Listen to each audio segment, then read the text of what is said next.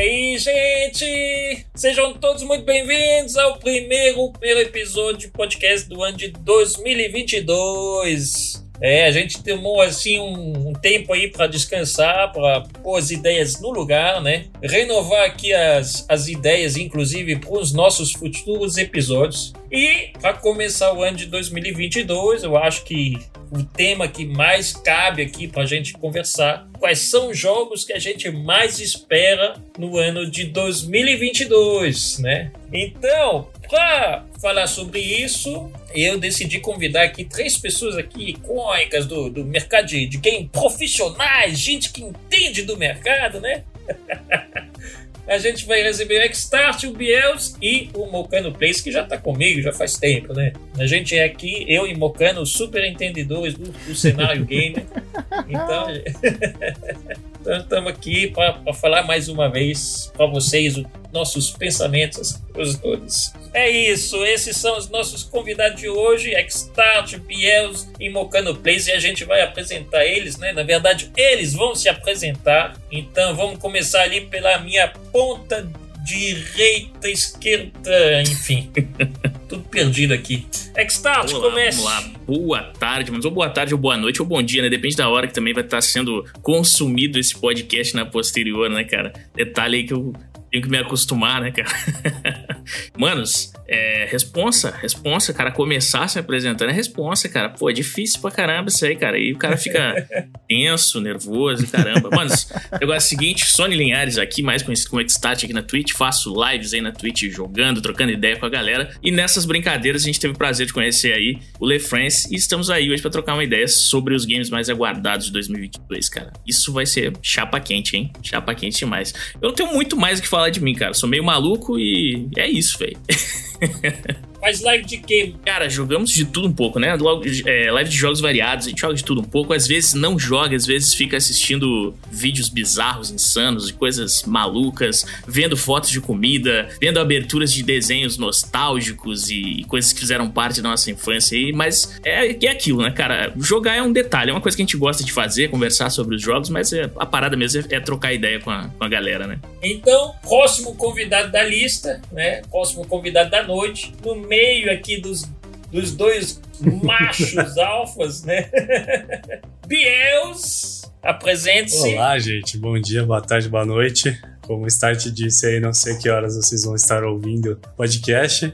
Queria começar dizendo que é uma honra estar aqui com esses monstros streamers, que é sempre bom a gente trocar essa ideia aí.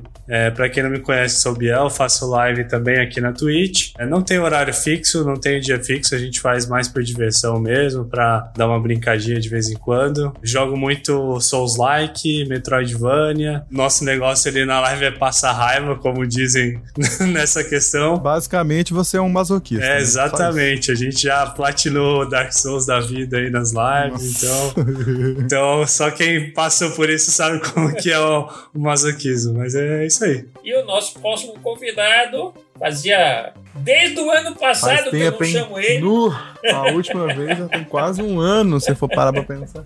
Mais uns 11 meses dá um ano. É, eu sou Mocano, faço live de segunda a sexta na Twitch aqui, na parte da manhã. Estou aqui de 15 em 15 dias com o Le Francês. As lives são tão variadas que agora eu já meti dois AAA seguidos. O Le Francês tá até injuriado, né? Que ele gosta de uns jogos mais light, assim, de vez em quando, algo diferente, mas se tiver espaço, a gente vai colocando ali na, na, na agendinha do canal. É, eu não posso falar nada porque atualmente eu também estou jogando um. Nossa, não, e assim, né? Escolhemos AAAs pequenos, né? Tipo, não é uma produção de 30 horas, não, não. Produção de 100 horas pra você fazer metade do jogo.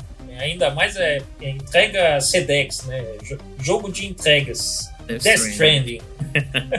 Mas eu tô curtindo. Eu, eu, até postei no meu Twitter que é aquele jogo que você não entende nada, não entende nada, não entende nada. O jogo quase todo você não entende nada. Mas se a pessoa vier e te perguntar se o jogo é bom. Bom pra caramba, pô. Cara, bom, bom, bom. É, que é bom. Mas você não tá entendendo, não. Mas entender é parte do processo. É uma, é uma experiência única. Exatamente.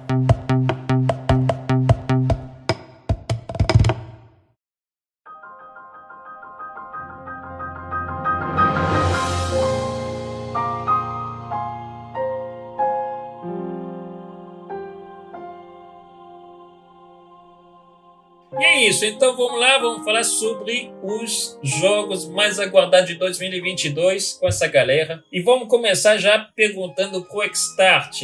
Naquela sua lista que você me mandou, fale de um jogo que você acha que tem que ser destaque. Primeiro jogo aí que você tá mais esperando. Cara, eu acho Pô, é difícil, né? É, mas assim. é... Deixa eu fazer uma observação aqui: que ele, o Le France ele é sacana que ele faz isso. Nas listas de melhor do ano, ele faz isso. Escolhe 10. Aí ele vai e fala assim: fala de um agora. Pô, mas. Como é que eu vou pegar um agora, pô? O God of War Ragnarok, cara. Mas mesmo assim ainda é difícil, cara, porque eu, eu, juro que eu olhei, eu olhei pra lista e eu pensei, não, cara, é o Zelda, não, é o, é o God of War, cara, não, é o. Cara, eu não sei. E aí, e aí assim, eu, eu, acho que. Eu acho que. Pô, cara, você me pegou, você me deixou mal agora, cara. Eu vou ficar com Zelda. Embora, embora seja o God of War, eu vou ficar com Zelda. Ó, oh, peraí, tem que se decidir. Ih, pego no flagra agora. E aí, o que, você, você acha que esse dois tem que trazer obrigatoriamente? Cara, eu senti. Assim, eu gostei muito do primeiro. Eu achei que foi incrível a, a, revolução dentro de Zelda. E aí tem a brincadeira do meme que é. Ele pula, né? Mas, porra, ele pula, ele agora ele, ele faz coisas que ele não fazia. E fora isso, eu acho que assim, eu achei que deu uma extensão. Eu gosto muito do Ocarina of Time. É o meu preferido. Por mais que você jogue os outros Zelda, você joga ele uma vez e acabou.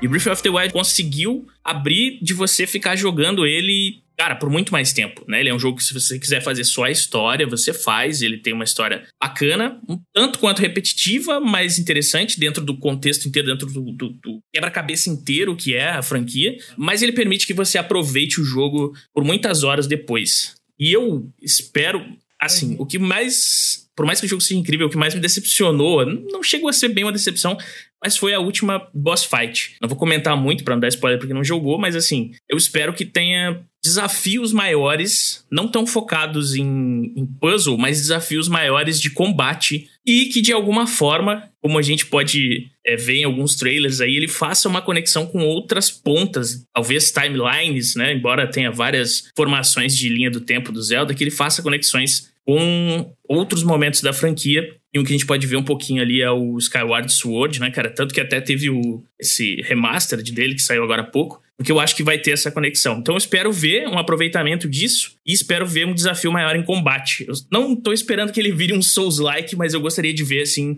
um pouco mais de, de, dificuldade nos combates, um pouco mais de exploração nas mecânicas de combate contra os boss, os, os bosses. Os inimigos normais eu até achei que tá tudo incrível, mas é, cara, é um jogo que eu espero muito porque é um jogo icônico. Os seus jogos anteriores marcou muito para mim na infância, joguei bastante fomos surpreendidos no, no Breath of the Wild, então tô ansioso para ver o que, que eles vão conseguir fazer nessa sequência, cara. Você fala da boss fight, eu não joguei ele muito porque um amigo meu me emprestou o Switch por um tempo e como não ia ser um tempo muito grande, eu preferi fazer outros jogos em live com ele, sabe? Uhum. Mas o que eu joguei, eu, tipo, o primeiro boss que eu, que eu fui enfrentar foi o do, do mamute lá, do elefante lá, né? Sim. E realmente o que você falou, cara, tipo, me bateu agora. Ele foi muito mais fácil de eu enfrentar do que tem um pedaço lá que tem um um, Minotauro. Isso, cara. O, Minotauro, o Minotauro, é, a, a boss fight dele é muito mais difícil, porque, tipo, o timing correto da, da batida do, do, do coisa fica difícil. É. Teve uma hora que eu fiquei puto, tipo, ficou parecendo Souls-like, mas. E, e, até o dano que eles dão, que, que esses inimigos aí dão, são Parece que bem, são maiores, né? Bem maiores, é. Tipo assim, claro que a diferença de level talvez fosse influenciar se eu tivesse um pouco mais evoluído e tal, mas eu senti que as mecânicas de batalha em si dele foram mais difíceis do que a desse primeiro é boss, entendeu? Então realmente é isso é uma coisa que devia ser até invertida, talvez, né? Não acho que seja ruim, né? Mas eu, eu senti essa, essa falta de, de desafio. Não deixa de ser um desafio, mas assim, poderia ser um pouco mais intenso o desafio nos, nos, nos boss principal, mas ao mesmo tempo isso também é o que permite que a gente consiga jogar mais mais o Breath of the Wild depois de você terminar o jogo, né? Porque daí você tem é, os itens principais, por assim dizer, e você pode continuar explorando ali. Você volta antes da última boss fight e continua explorando. E aí você vai poder enfrentar esses outros inimigos, descobrir os outros mistérios que tem. Tem uma série de coisas para você fazer que são, são bem legais. Mas é, é, eu acho que de tudo, eu gostaria de ver que, que chegasse no 2, assim, obviamente, além da expectativa pela história, né? De querer ver essa, o que, que desenrola seria ver mecânicas mais intensas de combate com os chefes principais. Isso. E aí, quando você fala do último, então é, é, é, o que mais decepciona, porque eu achei que o último foi mais fácil até do que alguns dos chaves ali para você chegar nele, né? Mas tinha, tinha um jeito de, de dificultar a coisa toda, que era enfrentar ele logo de cara, né? Ah, o sim. jogo permite É, isso. permite, permite que você se desafie nesse ponto, né? É, é, é verdade, tem essa opção Aham. também, né? De você É, ele tá lá, né? intensificar. É. Isso é uma, é uma das coisas magníficas que veio pro Zelda, né? Porque você tinha uma linearidade ali, e aí você quebra, você perde, traz junto com o mundo aberto dele, traz essa liberdade de você ir pra onde você quiser primeiro, né? Isso é bem legal. Mas eu acho que no 2 eu acho que seria isso, assim, pra mim, cara. O que eu mais espero do 2 é uma conexão com as outras linhas do tempo, algo que explique um pouco mais, né? Se fosse falar de mecânica de jogo, acho que talvez só isso, assim, cara. Porque, assim, no geral, é, a fórmula, tanto. Por isso que os dois são, são bem competitivos pra mim, o God of War Ragnarok e o Zelda, porque eu acho que a fórmula deles já tá bem escrita e se lançar na sequência e mudar pouca coisa, vai continuar sendo um bom jogo. Você tem, tem potencial pra ser um bom jogo igual. Uhum. Você não mudaria, porque tem um sistema no Breath of the Wild que eu, eu particularmente odiei. odiei, que é a durabilidade das Ah, armas. É, é verdade. Não, é, eu concordo com você. Eu, eu acho interessante, porque você vai ter que aprender a gerenciar, mas eu acho que é um pouco rápido demais, né? Elas quebram com muita facilidade, cara. E faltou, talvez, de Aham. repente, um item ou alguma quest que você faça que vá te permitir ah, aumentar essa durabilidade ou reparar isso. É, de eu, uma às vezes eu, maneira- eu senti muita falta de você consertar ela antes dela quebrar. Exatamente. Acho que isso poderia ter sido colocado, um, um NPC que fosse, ou uma, É, uma habilidade sua que você desenvolvesse com o tempo, né? Mas realmente, elas têm arma que você vai dar três hits, ela já tá É arrebentada. né? engraçado É vocês verdade. falarem isso, porque o Stat comentou da questão de, de ser parecido com Souls-like, e isso é uma mecânica de Souls-like. Isso, like Exatamente. No, no Dark Souls 2, assim, tem outros, mas o Dark Souls 2 é o que a gente tem a maior é, quebra das armas, por assim dizer. No Sim. 1 e no 3 é um pouco mais difícil de quebrar, no 2 elas quebram com mais facilidade, mas você tem um item lá que é o, é o, é o pod. Como é que é o nome? Resina um, de. tem um- resina. é- é, não, é, a resina acho que é pra, pra dar o buff Sim. de elemento. É, Mas tem um pó lá que pode. é, Eu acho que no 2 acho que é pó de reparação mesmo. Você usa ele e joga em cima da. Faz uma animaçãozinha, joga em cima da arma assim e ela recupera o status de durabilidade e tal. E isso faltou, realmente, isso faltou no. Faltou no Zelda, velho. É verdade. e é uma verdade verdadeira. mecânica que, se você for ver assim, é simples, né? Eu acho que, tipo. É, pois é, Se cara. os caras tivessem pensado um pouquinho mais, acho que ficaria mais. Sei lá, né? É um ponto bem interessante pra gente ver no 2. É uma coisa que, tipo assim, não tá. Não é inédito em, em jogo, né? Tipo assim, você não tá cobrando uma coisa que nunca existiu. Sim, não. é. Vários jogos isso existe, seja você mesmo reparando, seja você levando pra um NPC reparar. É. Então, tipo. Mas é aquilo também, o Sati falou. É uma coisa que, tipo, é uma mecânica diferente que você tem que se adaptar. Talvez até a intenção deles tenha sido essa, ó. Vocês vão quebrar a arma, então você se vira. Você guarda essa aqui pro boss, Sim. ou você É. já dá ela de cara mesmo, você vai ter que se virar. Uma coisa que é muito triste Breath of the Wild, quando você pega uma arma rara, eu não me lembro quais são as classificações, mas você pega uma arma que ela é mais OP, que ela é uma arma mais bonita, mais, mais relíquia mesmo, e você usa ela, dá pena de usar, cara, porque você não consegue, nem depois que ela. Porque ela quebra, ela não quebra, ela desintegra, né? Desintegra Ela totalmente. desaparece, né? E aí, pô, dá uma tristeza de você usar. E aí, agora, pensando nessa, nesse detalhe, é, a própria Master Sword, cara, dá um dó de usar ela. Tipo, ela é uma espada muito boa, mas dá dó de usar ela. Embora ela volte, né? Com, com o tempo ali, ela volta. Às vezes a gente sofre um pouquinho mais pra matar com arma comum, porque você vai conseguir drop dela mais fácil e tal. Mas é uma mecânica bem interessante pra gente ver no 2 isso, cara. E também é engraçado esse negócio de essa mecânica do Zelda, porque o Zelda sempre teve. Todos os jogos que eu me lembro, eu não joguei todos os jogos do Zelda, obviamente, mas todos os jogos do Zelda que eu me lembro, sempre teve uma mecânica de update de arma, upgrade, coisas assim, com ferreiro. Então, tipo, pô. Eles podiam ter pensado um negocinho simples assim, sabe? Tipo, ah, já tem o ferreiro, vamos dar a opção do, do, do personagem ir lá e recuperar a arma, sei lá. Tipo, É, não, faria muito sentido ter que fosse um NPC pra recuperar. Sim. Faria sentido muito mesmo, cara. Eu me recordo de um momento lá, justamente a luta contra o Centauro, eu perdi algumas armas nele. E chegou uma hora assim que eu tava. O que, que eu uso agora? Cuspi na cara dele, né? Pra ver se ele morre. É o que me sobrou. Toma! Cara, não, é, é complicado esse negócio. E assim, eu, eu não sei vocês, mas eu tenho um problema quando eu vou jogar jogo, jogos na pegada do, do Breath of the Wild, ou jogos que tem mundo. Na maioria das vezes, jogos que tem mundo aberto, ou que você tem uma, uma gama de itens muito grande. Os próprios Souls são, Dark são um exemplo né? disso, assim. Nossa. Cara, não, não, não importa qual é o item, qual é o NG que eu tô, eu vou querer pegar. E eu, eu vou lá e pego o item e é isso, cara. Eu sou Zé Lutinho, sou Zé Lutinho, Muito, vou lá. é. Não vai usar? Não vai, nunca vai, tá Não ligado? vou, É, nunca vou, provavelmente mas vou nunca lá vai. vou pegar. Tá ali, eu vou pegar, tem que pegar. E aí você, você faz isso no, no, no Zelda e é quase, é, cara, é como rasgar dinheiro, né?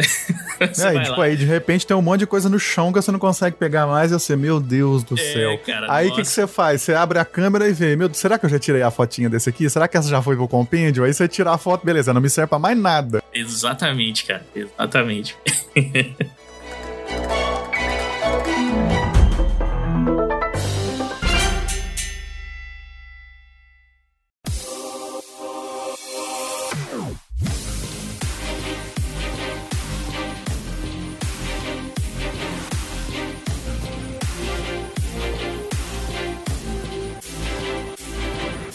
Próximo, então, Biels, escolha um jogo que você separou aí pra gente. Tô que nem o Start, é difícil falar nessa lista aqui, porque são jogos que eu realmente gosto, assim. Eu tô bem em dúvida entre Diablo 4 e o Stranger of Paradise e Final Fantasy Origin. Cara, Final Fantasy, pra mim, é a minha saga favorita. Eu acho que apesar de eu ser muito saudosista com Diablo, eu vou de Final Fantasy Origin, porque é um jogo que fez parte da minha infância desde bem moleque, assim. Eu comecei a jogar Final Fantasy quando eu tinha, sei lá, 5, 6 anos de idade. Saber que eles vão fazer meio que o remake do primeiro jogo, pra quem é fã de Final Fantasy, é, é muito saudosista, muito nostálgico, assim. Então acho que eu vou de Stranger of Paradise. Apesar de não ter gostado tanto das coisas que eles mostraram no trailer, é um jogo que eu acho que eu vou acabar me surpreendendo, assim, quando eles lançarem. Então, acho que eu vou de Final Fantasy. Esse não é o, o que, que eles fizeram até meme Sim, lá, é o Chaos, Chaos, né? Chaos. Chaos,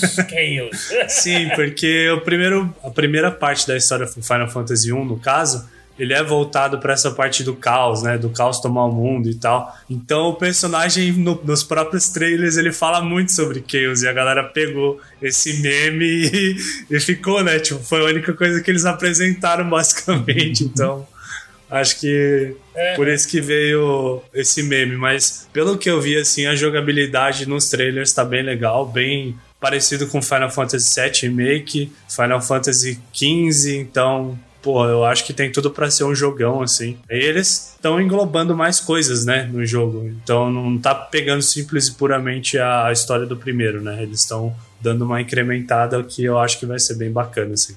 Justamente nesse, nesse ponto, o que, que você acha que, que o, esse Final Fantasy tem que acrescentar? Então, eu acho que a história do 1, o 1 é muito datado, né? A história do 1 é bem simples porque era o que tinha pra época, né? A gente não tinha muito Uhum. pra onde correr antigamente, era muito simples os jogos. Uma profundidade maior na história seria bem legal, que eu acho que é o que eles estão fazendo, né? Porque pelo que a gente viu pelo trailer já tem personagens novos, um invólucro da história é um pouco melhor, né? Então eu acho que vai ser contada uma história um, um pouco mais detalhada do que foi.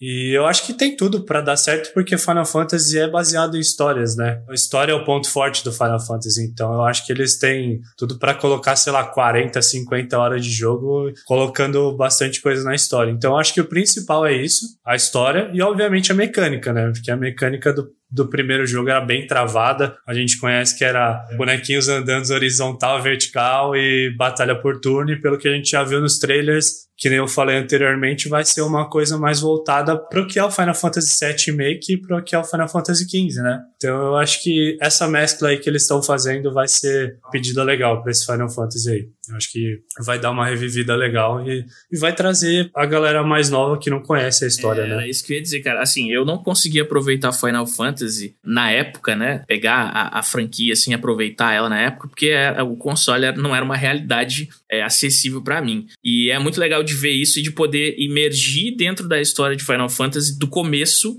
de maneira mais atualizada. Isso vai abrir uma porta muito grande pra galera que não consumiu, que, que não vai consumir hoje por, por ter um certo tipo de preconceito por um jogo ser antigo e tal. Vai abrir uma porta bem interessante, né, cara? Eu mesmo fiquei muito interessado por conta disso, cara. Eu acho que o que eles fizeram com o 7 foi uma pegada legal, assim. Apesar de não ser todo mundo que gostou do jogo, eu, eu achei um jogo muito divertido, assim, apesar dos pesares, de ter demorado horrores, de ter lançado só uma parte. É um jogo que chamou muito atenção. Você vê que a Square, eles tentam meio que trazer o, o saudosismo da galera que jo- já jogou os jogos, esses remakes, né? Eu acho que apesar de, de ter problemas de, de porte, que nem a Square Enix sempre faz, né? Porque a Square Enix é, é craque em fazer esse tipo de coisa. Mas eu acho que, em geral, quando ele lançou para o PS4, eu senti que foi um jogo que eles falaram assim, pô, vamos demorar para lançar? Vamos, mas vamos lançar alguma coisa que a galera, tipo, sinta que é, vai ser legal de jogar e não que vai ser, tipo, só mais um jogo de Final Fantasy que vai cair no esquecimento. Porque teve alguns Final Fantasy que aconteceram isso, né? Então, muita gente não gosta do, do 13, o 13 eles fizeram em três partes também e a segunda parte muita gente não gosta, apesar de eu gostar. A terceira parte é muito esquecida por, pela maioria dos, dos, jogadores de Final Fantasy. Então eu acho que eles meio que retomaram assim o caminho certo. Então eu acho que a pegada do 1 vai ser a mesma coisa, assim. Eu acho que o Origin vai ser bem parecido. Você falou do 3, o 3 eu tive muita dificuldade de entender a história. Sim, é uma coisa bem complexa mesmo. Acho que os últimos Final Fantasy que eles lançaram é a maior dificuldade você entender a pegada da história, né? O 13 o que o que pegou muito foi por causa da viagem do tempo a partir do segundo da segunda parte, né? Que para mim é a parte que eu mais gosto e é, é, engraçado porque a maioria da galera não gostou do 13 assim que eu mais gostei porque tem aquela parte de mundo aberto depois e tal, você explorar e tal. E para mim o Final Fantasy desde o primeiro era muito isso assim. É tipo os caras te jogam no mapa falam, ó, você pode explorar, você pode fazer o que você quiser. Tem a história? Tem. Mas você pode seguir o caminho que você quiser. Não necessariamente você vai ter que seguir exatamente a história que a gente tá aqui. Então eu acho que a pegada do, do parte 2 do 13 foi isso também, assim, sabe? Mas realmente o 13 é, é bem confuso, assim, é bem... O 13, pra mim, ele é confuso em outro, dois aspectos, tanto na história quanto no sistema de luta, que realmente eu achei pouco intuitivo. O sistema de luta do 13 eu acho muito, sei lá, o sistema de luta dos Final Fantasy geralmente é muito bem feito, tanto com as magias quanto com, com a parte de ataque físico. Mas o 13 eu, eu tive muita dificuldade. E de tanto que eu tive dificuldade, teve uma luta que eu lembro muito bem, que é contra a Summon é, Odin, no cavalo, né? No cavalo em cima de uma ponte. Isso. Que, que foi um, um, um boss, assim, uma summon que eu tive muita dificuldade de vencer, porque eu tava tendo dificuldade justamente de, de, de encontrar essa, o ponto certo para dar dano, para enfim. Eu acho que isso que você está falando, acho que se deu muito a questão dos paradigmas, né, que eles colocaram. Uhum. Que são aquelas questões de tipo, ah, tem as roles, né? Que é a role de ataque, a role de, de magia, a role de defesa, enfim. E aí você tinha que ir combinando os personagens para de acordo com as roles para que cada determinado boss tinha, tinha fraqueza em alguma role específica, né? Uhum. Isso pegou muita gente, eu acho que principalmente na parte 2 que você pode usar três personagens diferentes com, com roles diferentes, então isso engloba muita coisa. E eu acho que eles, eles meio que entenderam isso, que a galera não gostou desse tipo de batalha e corrigiram isso no 7. Uhum. O 7, o modo de batalha é pare parecidíssimo com o 13. A diferença é que você não tem essas questões de role. E o, o 7 ele já tinha questão de matérias, enfim e tal. Mas eles não, ter, não terem usado isso em outros Final Fantasy foi um acerto, porque realmente essa questão de roles tinha boss que você durava uma hora, uma hora e meia fazendo boss fight. É tipo, super cansativo. É, e eu acho que esse sistema de luta, então, que eles estão apresentando tanto nesse aí que você está o Stranger Paradise, quanto no 7, quanto já tinha sido apresentado um pouquinho no 15. Acho que é um sistema que veio para ficar, né? Sim. Vai ser o novo padrão Final Fantasy. Ai, que bom, né? Eu acho que eles depois daquele sistema dos antigos, né, de por turno e tal, que também era legal, eu não, para mim era uma das partes legais do Final Fantasy na época, assim. Eu acho que é o que a gente estava falando fora da live. Os jogos estão evoluindo bastante. Eu acho que meio que não cabe mais tantos jogos assim, né? Uhum. Hoje em dia a galera quer ação nos jogos. Poder utilizar os recursos da, da geração, né? A gente tem tanta, tanta tecnologia aí nos, nos joysticks, por exemplo, que pô, você vai limitar a gameplay a, a algo que é de gerações passadas. Não é que seja ruim, mas é que a gente gostaria e espera ver novidades nas, nas mecânicas sempre que possível. Nem sempre vão acertar, mas tem que testar, né? Existe outro Final Fantasy que também está previsto para esse ano, que é o Final Fantasy XVI. Você sabia disso, Biels? Sabia, sabia. Eles já estão prometendo faz um tempinho. E o 16 realmente eu não sei o que esperar. O 15 eu cheguei a jogar bem pouco, joguei o começo porque na época eu não tinha PC bom e o meu PS4 os preços estão bem difíceis, né? Então, uhum. difícil você gastar bastante dinheiro em jogos assim. Então, eu só tive contato agora, recentemente, com o Final Fantasy XV. E é o que eu te falei, eu achei, eu achei bem legal, mas eu não me aprofundei muito na história. Jogos que eu gosto de jogar, eu prefiro não ver gameplays, eu, eu gosto de descobrir por, por mim mesmo e depois, assim, procurar coisas na internet, possíveis coisas que eu, que eu não achei no jogo. Mas pelo que eu vi do Final Fantasy XV foi muito bom e eu acho que, pelo que eu vi dos trailers de Final Fantasy XVI, eles estão indo para a mesma pegada, né? Então, Sim. eu acho que a Square Enix, eles entenderam que o que eles estão fazendo nos últimos anos tá bom tá dando certo. Tá dando certo. Finalmente, depois de alguns erros que eles tiveram com Final Fantasy, eu acho que eles voltaram à linha. Eu acho que também tem tudo para dar certo e eu acho que eles não vão lançar esse Final Fantasy XVI esse ano. Conhecendo bem a Square Enix, eles Vão tendem atrasar. a eles tendem a atrasar esses jogos assim. Então, ainda mais pelos remakes que eles fizeram nos últimos anos aí, que eles estavam mais interessados em fazer remake do que do que propriamente jogos novos. Então eu acho que eles vão acabar atrasando o Final Fantasy XVI aí. Lembrando que a gente falou primeiro do, do Zelda Breath of the Wild, que está prometido para agora, né? Final de fevereiro. E o Final Fantasy XVI está previsto para o final do ano. Então, segunda metade do, do ano de 2022. É por isso que o Biel está chutando que não seja esse ano. Provavelmente não. Mas nada que a gente já não tenha visto aí recentemente, né? É, padrão, né? O Stranger of Paradise também não tem data. Tá 2022, mas não tem a data específica. É, não né? tem data fechada, então. Até porque eu acho que, eu- pelo que eu me lembro, eles já atrasaram o lançamento desse jogo. Eu acho que era previsto pro ano passado, e aí eles cancelaram e recolocaram para esse ano, mas não deram data específica também.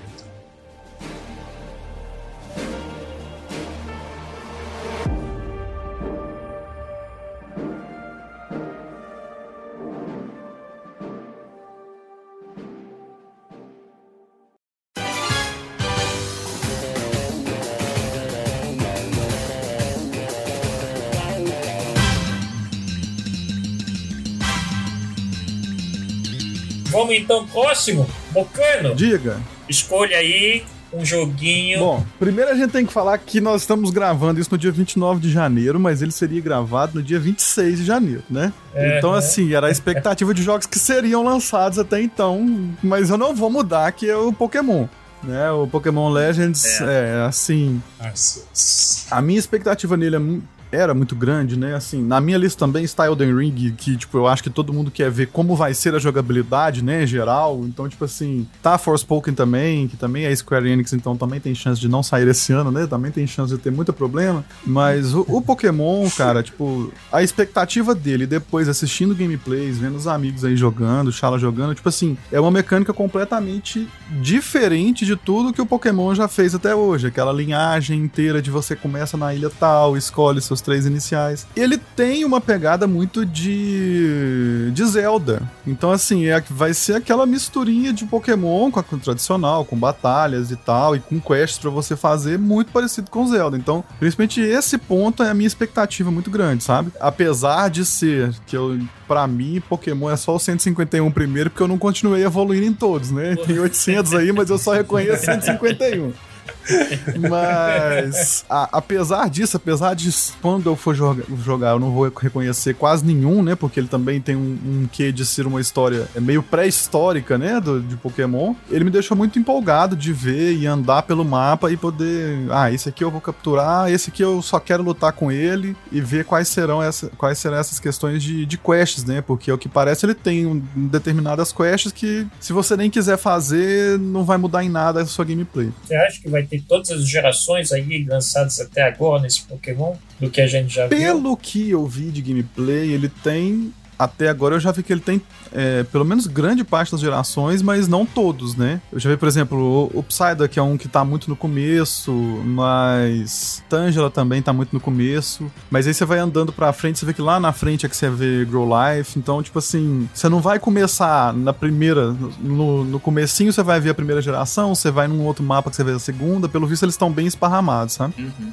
Dá essa impressão mesmo. Porque, tipo, é isso, é como se ele fosse um, a história anterior a tudo que a gente conhece de Pokémon. Então, por isso você vai ter coisas misturadas que, era, que são relacionadas a, ao bioma e não à história anterior. Não a regiões. Não né? a regiões, é isso. É um bioma, o bioma de gelo que você vai poder encontrar, não necessariamente só animais, só, só pokémons de gelo, né? Mas por conta daquele bioma ali tinha tal característica. Então, assim, o mapa é muito grande, pelo que eu tava vendo também. É, tem montaria, né? Assim, não precisa usar fly pra você ir pra outro lugar, é só em determinado lugar, não. Você tem montarias terrestres, aquáticas e, e a, aéreas, mas você pode usar ela livremente. Cara, é isso, tipo assim, é uma dinâmica que tem Pokémon que você não vai precisar lutar com ele para capturar. Você vai ver lá e vai jogar uma bolinha nele e vai capturar, entendeu? Que é como assim, se for parar pra pensar, tipo, é meio que se existisse na vida real, não era todo mundo. Você vai ver, beleza, o Ash conhece o professor Carvalho, ele vai lá e manda ele escolher entre os três. Mas, pô, todo mundo começou desse jeito, cara? É, é. Né? Tipo, Pois o é, Detetive Pikachu, sentido, né? o filme do Det- Detetive Pikachu, o moleque não começa desse jeito. Ele vai pro meio do mato, ele vai tentar achar algum com a Pokébola dele. Então eu imagino que isso faz mais sentido na história do que você só, você só vê a vida pela visão do Ash, né? Inclusive, uma das coisas que, eu- que me chamou a atenção logo que eu vi nos primeiros trailers foi o, o personagem agachado no stealth numa moitinha jogando a Pokébola, cara. Isso foi incrível, cara. Ele estava fazendo a versão de Pokémon, né? Porque ele que É. tava na moitinha ali É. esperando alguém passar pra poder acionar a batalha. Cara, um negócio que me assustou bastante no começo da gameplay, eu vi pouco da gameplay do Arceus também, mas um negócio que me assustou bastante foi a questão de achar que ele ia ser muito parecido com Pokémon GO. Let's Go, Let's enfim. Go, é. Aquilo lá, eu falei, nossa, vai ser mais um fracasso, sabe? E, Uhum. cara, eu me surpreendi positivamente. Foi uma mecânica que eles colocaram que, é que nem o Mocano falou, é, é muito interessante, assim. É diferente de todos os Pokémons que a gente já viu. Ao mesmo tempo, é legal e faz mais sentido, porque é o que o Mocano falou. Imagina se todo mundo vai lá, tem que conhecer o professor Carvalho e, tipo, escolher entre si, é, tipo, Charmander, é, Squirtle, Bulbasaur. E tipo, dá sorte ainda, ele tá com os três lá, hein? Imagina quantos pokémons iniciais ele tinha que achar no mato pra pegar e deixar lá disponível. Ele deve bridar Pokémon Então- todo dia ali, porque, pô, É, não tem salvação. Eu acho que a pegada que eles fizeram de mecânica foi bem legalzinha, assim, bem interessante. E essa, essa questão de biomas também ficou muito legal. Já era meio que uma mecânica do Pokémon GO, né? De tipo, ah, aqui é um bioma de planta, então só vão ter Pokémon de planta. Uhum. Isso é bem legal também. Eu acho que era o que a galera tava meio que esperando também, né? Um pouco dessa, tipo, ah, em vez de ah, ter uma região específica, a gente poder ter acesso a todos os pokémons em uma região só, Uhum. né? Porque, pô, é, é legal você conhecer as regiões e tal, mas, pô, é legal quando você tem a oportunidade de pegar qualquer Pokémon de qualquer geração em qualquer lugar. Então, eu acho que foi, foi bem bacana isso daí deles também. E mesmo a mecânica de batalha deles está diferente. Você não entra numa tela de batalha e escolhe com os dois bonequinhos, um daqui, né? Animação. Não, tipo, é, é na mesma câmera que você tá. Você não entra em lugar nenhum. Hora que ele entra em batalha, você escolhe a partir daquela câmera que você tá, qual que você vai, qual ataque você vai fazer, qual decisão você vai tomar. Mas até o modo de batalha eles, eles modificaram assim. Assim, um mais simples, né? Que mesmo assim enche os olhos é indo pra essa linha do, do Breath of the Wild em questão gráfica também, né, cara? Pô, é, tu- tu- é, o Pokémon em si já é uma coisa muito legal, já é uma coisa muito bonita, mas levar toda essa, essa experiência pra essa linha de arte do próxima ali do Breath of the Wild, não é exatamente a mesma, mas é muito próxima, é de encher os olhos, cara. Não tem como você olhar, ver, ver uma gameplay, ver um trailer daquilo não, não ficar. Se você já tem um backstage ali de gostar de Pokémon e ver, ver essa, essa explosão de cores ali na, naquela experiência gráfica, não tem como você não querer jogar, não, velho. É muito louco, cara. É uma linha que eles estão começando, né? Parece que a Nintendo está querendo agora fazer com que todas as franquias dele, grandes franquias, virem, virem mundo aberto, né? Esse ano ainda tem também o Kirby, que está prometido, também vai ser. Nossa, Nossa, é ele quase entrou na minha lista, Eu cara, também, porque cara. é um jogo que eu gosto muito também, cara. Cara, foi o primeiro jogo que eu joguei no Game Boy, cara. E, nossa, é muito bom. Quando eu vi ele, eu também fiquei empolgado, cara. E também mundo aberto. Então é, é engraçado, porque eles estão meio que. Eles falaram: Breath of the Wild deu muito certo, vamos transformar todas as franquias em mundo aberto. Né? E assim, é, o quanto você explorar isso bem, você só tende a melhorar o jogo. Porque é, é isso, por exemplo, a experiência de, de Pokémon, tudo bem que agora até mesmo o mais recente, né, Sword and Shield, já não foi, já mudou um pouco da, daquela gameplay que sempre foi, mas os, os anteriores é basicamente a mesma coisa. Você vai começar num lugar, vai ter um vai chegar um lugar que ou vai ter um Snorlax te impedindo de passar, ou vai ter um outro, uma outra coisa que vai te impedir de passar. Você vai ter que pegar uma bicicleta em determinado momento. Então, assim, quando você sai disso, você amplia muito a possibilidade de não só de gameplay, de entretenimento, quanto possibilidade de você desenvolver novos, novos fatores a partir dali. Eu acho que é muito do que a gente falou. É, o antigo é bom? É. Só que mudar traz uma perspectiva diferente do jogo, né? E traz pessoas novas para jogarem o jogo. Porque, pô, tudo bem que Pokémon é um jogo fora da curva, né? Pô, é, é difícil você achar alguém que não gosta de jogar Pokémon. Geralmente é quem não gosta de jogar. Tipo, quem não gosta de jogo. É quem, geralmente quem está associado a jogo, quem tem afinidade. Quem não gosta da Nintendo. É, por né? exemplo. Tipo, se o cara não gosta da Nintendo, ele não joga Pokémon, porque o resto joga. Então, eu acho que assim, mesmo o Pokémon sendo um pouco fora da curva, era muito do mesmo. É o Mocano tava falando. O que, que ele poderia ter feito? Eu, acho que eu e o Mocano, inclusive, jogamos um jogo que é bem parecido com o que era, que é o Tentem. Uhum. Então, tipo, o Tentem, eles poderiam ter pego e feito, ah, vamos fazer que nem o Tentem, fazer mais do mesmo. Apesar do Tentem ter umas mecânicas diferentes. Tem mas... umas inovações e tal. Sim, mas eu acho que eles saírem da caixa foi o principal, assim. Tipo, eles falaram, ah, vamos pensar um pouco fora da caixa, porque a gente está há muito tempo fazendo muito do mesmo. Então, eu acho que isso ajudou, isso está dando uma pegada nova para Pokémon. Então, vai trazer mais pessoas que que não jogam o jogo para jogar também. Considerando que é a Nintendo, que é uma empresa japonesa, que os, geralmente a mentalidade japonesa é totalmente diferente do Ocidente. Nossa, totalmente. Essa né? inovação, né? beleza, que nem você falou, ó, deu certo com o Zelda, até o Mario mesmo, né? O Mario. Mario Odyssey lá, né? Mario Odyssey é totalmente mundo aberto. Então, tipo é. assim, opa, deu certo, deu certo, deu certo, deu certo. Beleza, vamos fazendo assim mudar. Tipo, isso é um, uma revolução muito grande para a Nintendo. É verdade. Porque geralmente é, tipo, talvez. Eu, eu digo muito que é uma. É meio que um comodismo, mas seria mais uma falta de ambição. Se do jeito que tá, a gente já atende o que a gente quer, eu não preciso mudar para chegar 10 vezes mais, entendeu? Só que aí você vê, a hora que você muda um e que dá um resultado totalmente diferente, aí você começa a querer implantar isso em outros. Isso é muito positivo, considerando que é a Nintendo, que geralmente não passa pela cabeça da Nintendo modificar as coisas. Eu acho que o que pega a Nintendo é que a Nintendo ficava muito naquela de temos um público bem específico e a gente quer sempre atingir esse público. Isso pega muito da Nintendo. E eu acho que o Switch veio para quebrar esse paradigma da Nintendo. É. De tipo, velho, tem muito jogo bom no mercado que a gente pode trazer pro Switch e a gente pode pegar esses jogos e basear para fazer os nossos jogos. Eu, inclusive, eu aponto uma, uma detalhe desse mesmo aspecto, não só nos jogos, mas no hardware, cara. Uma coisa muito simples e que nem vai atrapalhar a sua gameplay, mas se você olhar os consoles antigos da Nintendo, a Nintendo sempre trabalhava com umas fontes gigante, gigante, cara. E aí, quando você vai olhando a evolução dessas paradas e outros consoles, você pensa, poxa, mas por que, que os caras não fazem um negócio menorzinho, uma fonte menorzinha, se, se esse console tá fazendo, se aquilo tá fazendo, pô, mudaram isso, mudaram aquilo, por que, que não mudaram isso? E a mesma coisa a gente vai vendo nos jogos.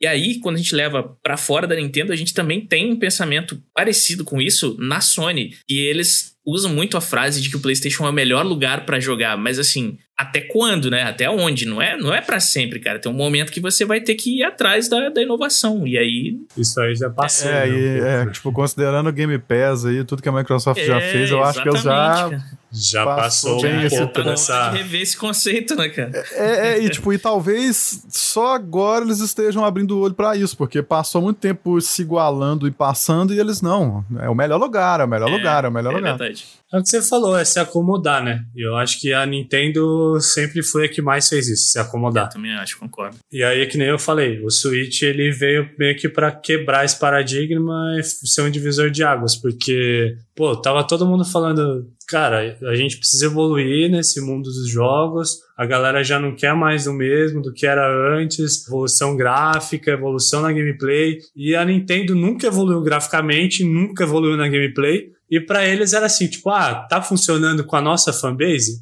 Então vamos continuar. Só que, uhum. pô, né? Tipo, se você sempre pensar assim, você nunca vai crescer. E eu acho que foi o que meio que caiu no, na cabeça da Nintendo. Falou, mano, a gente não vai crescer nunca desse jeito. Então eu acho melhor a gente começar a desbravar novos, novos ares aí, né? Desbravar novos, novos lugares aí. Então eu acho que foi uma decisão acertada da Nintendo. Eu acho que é o que a gente falou, tem a pegada da nostalgia, que nem tem Zelda, tem Mario, tem Kirby, só que eles estão trazendo uma jogabilidade e uma parte gráfica um pouco diferente do que era. Então isso já está atraindo mais pessoas para jogar os jogos deles, né? Eu acho que, que tá Com dando certeza. um up nisso. né? Lembrando que esse Pokémon já foi lançado, Exato. realmente, como o Mocano falou, pelo menos um que já, já foi lançado. Então eu vou aproveitar para falar o meu, um dos meus que eu tô assim, o, talvez o jogo que eu mais aguardo esse ano, que é o Plague Tales. Quando anunciaram ele na, na E3, eu já fiquei, caralho!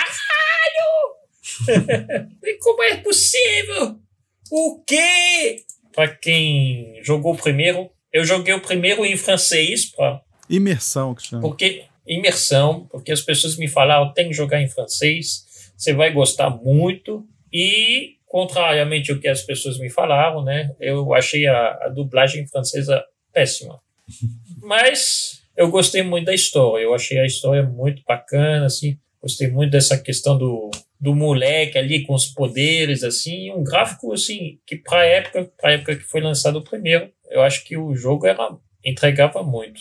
O que que eu espero desse segundo? Não sei, não sei direito o que que eu espero desse segundo, porque o primeiro, para mim, ele já tinha uma história fechada. Já me agradou muito o final do primeiro. Eu fiquei muito assim nessa questão do o que que o jogo pode oferecer a mais que o Innocence já não entregou.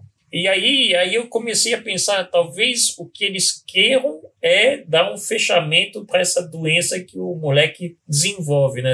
maldição que o moleque desenvolve. Então acho que o 2 ele vai vir com essa pegada. Pode ser que sim, pode ser que não. Requiem é do, do latim. Requiem é uma palavra latim, geralmente é associada à morte. Pode ser renascimento. É, Eu penso assim, que se o moleque ele tiver esse renascimento, co- como que seria esse renascimento? Seria sair dessa maldição que ele tem e voltar a ser um maninho, um maninho. A gente espera, eu espero um, um cenário muito mais bonito, né? Eh, Gráfico, assim, eu acho que vai ser muito melhor. Talvez a gente saia dessa ilha principal, desse, desse país principal. Tem algumas cenas no trailer que mostram pegando o barco, então provavelmente assim, a gente sai do, da França, né? Da França medieval. Talvez a gente vá para uma Inglaterra, talvez a gente vá para uma Itália. Eu não sei. Eu não sei bem o que esperar desse É, jogo. pelo, pelo trailer dá pra se esperar mesmo algo mais, tipo, europeu Grandioso.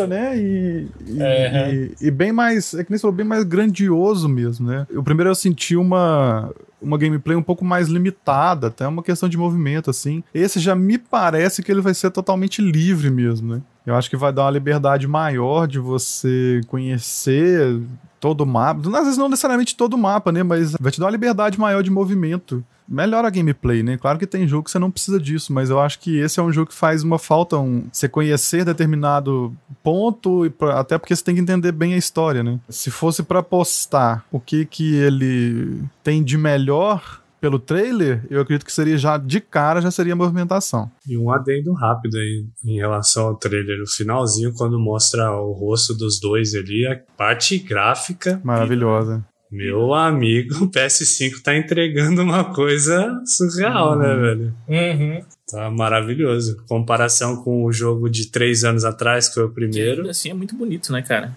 Pô, é muito Sim. bonito. Que é, é isso que eu ia falar. Tipo, pô, três anos atrás o gráfico não era horroroso, né, velho? Pelo amor de Deus, né? Talvez o que esse segundo entrega também seja uma participação maior, um protagonismo maior de, do moleque, né? Porque no primeiro ele é mais coadjuvante mesmo, ele só tem uma participação grande contra o último chefe. Então, eu acho que, que é isso que espera, né? Que, que esse moleque tenha crescido um pouquinho, que ele seja um pouquinho mais independente, né? Da irmã dele, porque no primeiro é a irmã dele que, que move o jogo todo, né? Eu acho que, que de repente a gente vai ter cenas também onde dá para jogar os dois juntos, sabe? Você joga uma hora com um, depois joga com outro e vai, vai, legal. Vai passando de um para outro. Um pouco como aquele jogo lá, o Two, Two Brothers Tale. Ah, pode crer. Sim. Bro- Brothers. É Brothers. É Brothers, um, uh, Two Sons Tales. Cara, eu vejo Plague Tale também como é, seria interessante uma pegada co-op nesse jogo, assim. Se fosse envolver Uhum. mais ou menos os dois personagens, seria muito legal se eles colocassem né, uma pegada co-op, assim, que nem o It Takes Two, por exemplo. Uhum. É verdade. Ia ser interessante, assim. É um jogo que eu acho que cabe bem, assim, tipo, pra aproveitar mais os personagens, né, de forma geral. Mas aí eu, eu penso que tem que ser tipo. O nível de participação tem que ser similar, porque se pegar, sei lá, se a gente fosse tentar fazer uma gameplay onde. Sei lá, vou usar um jogo. Eu sei, eu sei que é diferente, mas vou usar um jogo que ele é muito bom, mas o co-op dele é um pouco cansativo pra um dos players, que é o Beyond Two Souls. Se você entra numa linha onde um dos personagens não tem tanta atividade, acaba ficando cansativo a Sim. gameplay com ele. Eu joguei ele sozinho, depois eu joguei com meu irmão, e aí eu fui ser o, o, o Aiden. Cara, é- é- dava pra dormir, porque volta e meia você ficava muito tempo parado ali. Você sente que você ficou ansioso. É, tomara que se houver algum tipo de cooperação não seja limitada só a alguns momentos, seja mais ativo assim é, pros dois players, no caso. Né? E uma coisa que o trailer também deixa bem curioso é como é que o moleque perde o poder do rato. Porque no final do primeiro jogo, o moleque ele tinha meio que um poder de, de, de rato. Desculpa o spoiler. Spoiler ativado. Ah, mas pra quem não jogou um jogo de 3 anos atrás, não é spoiler mais não. Tipo, é, eu já vou considerar. eu né? eu não joguei e mesmo assim eu não tô reclamando. É, exato, eu também não joguei, mas. Fica tranquilo. Tá, pode, vai, vai, né? Mas ele tinha esse poder do rato. E aí no trailer a gente vê que os ratos meio que se revoltam, né? Não- tem mais controle, tá meio que fugiu do controle. Então vai ser também uma história para explicar como é que isso acontece, né? Como é que esse rato foge do controle. Cara, eu tô, eu tô muito ansioso para esse jogo. Olha essa cena final, né? tipo, 2022 e os dois. É, ali, essa né? tela de. de- como se fosse uma É, tela de é É pau. né? sensacional, cara. Ficou muito foda. Eu tô muito ansioso para ele.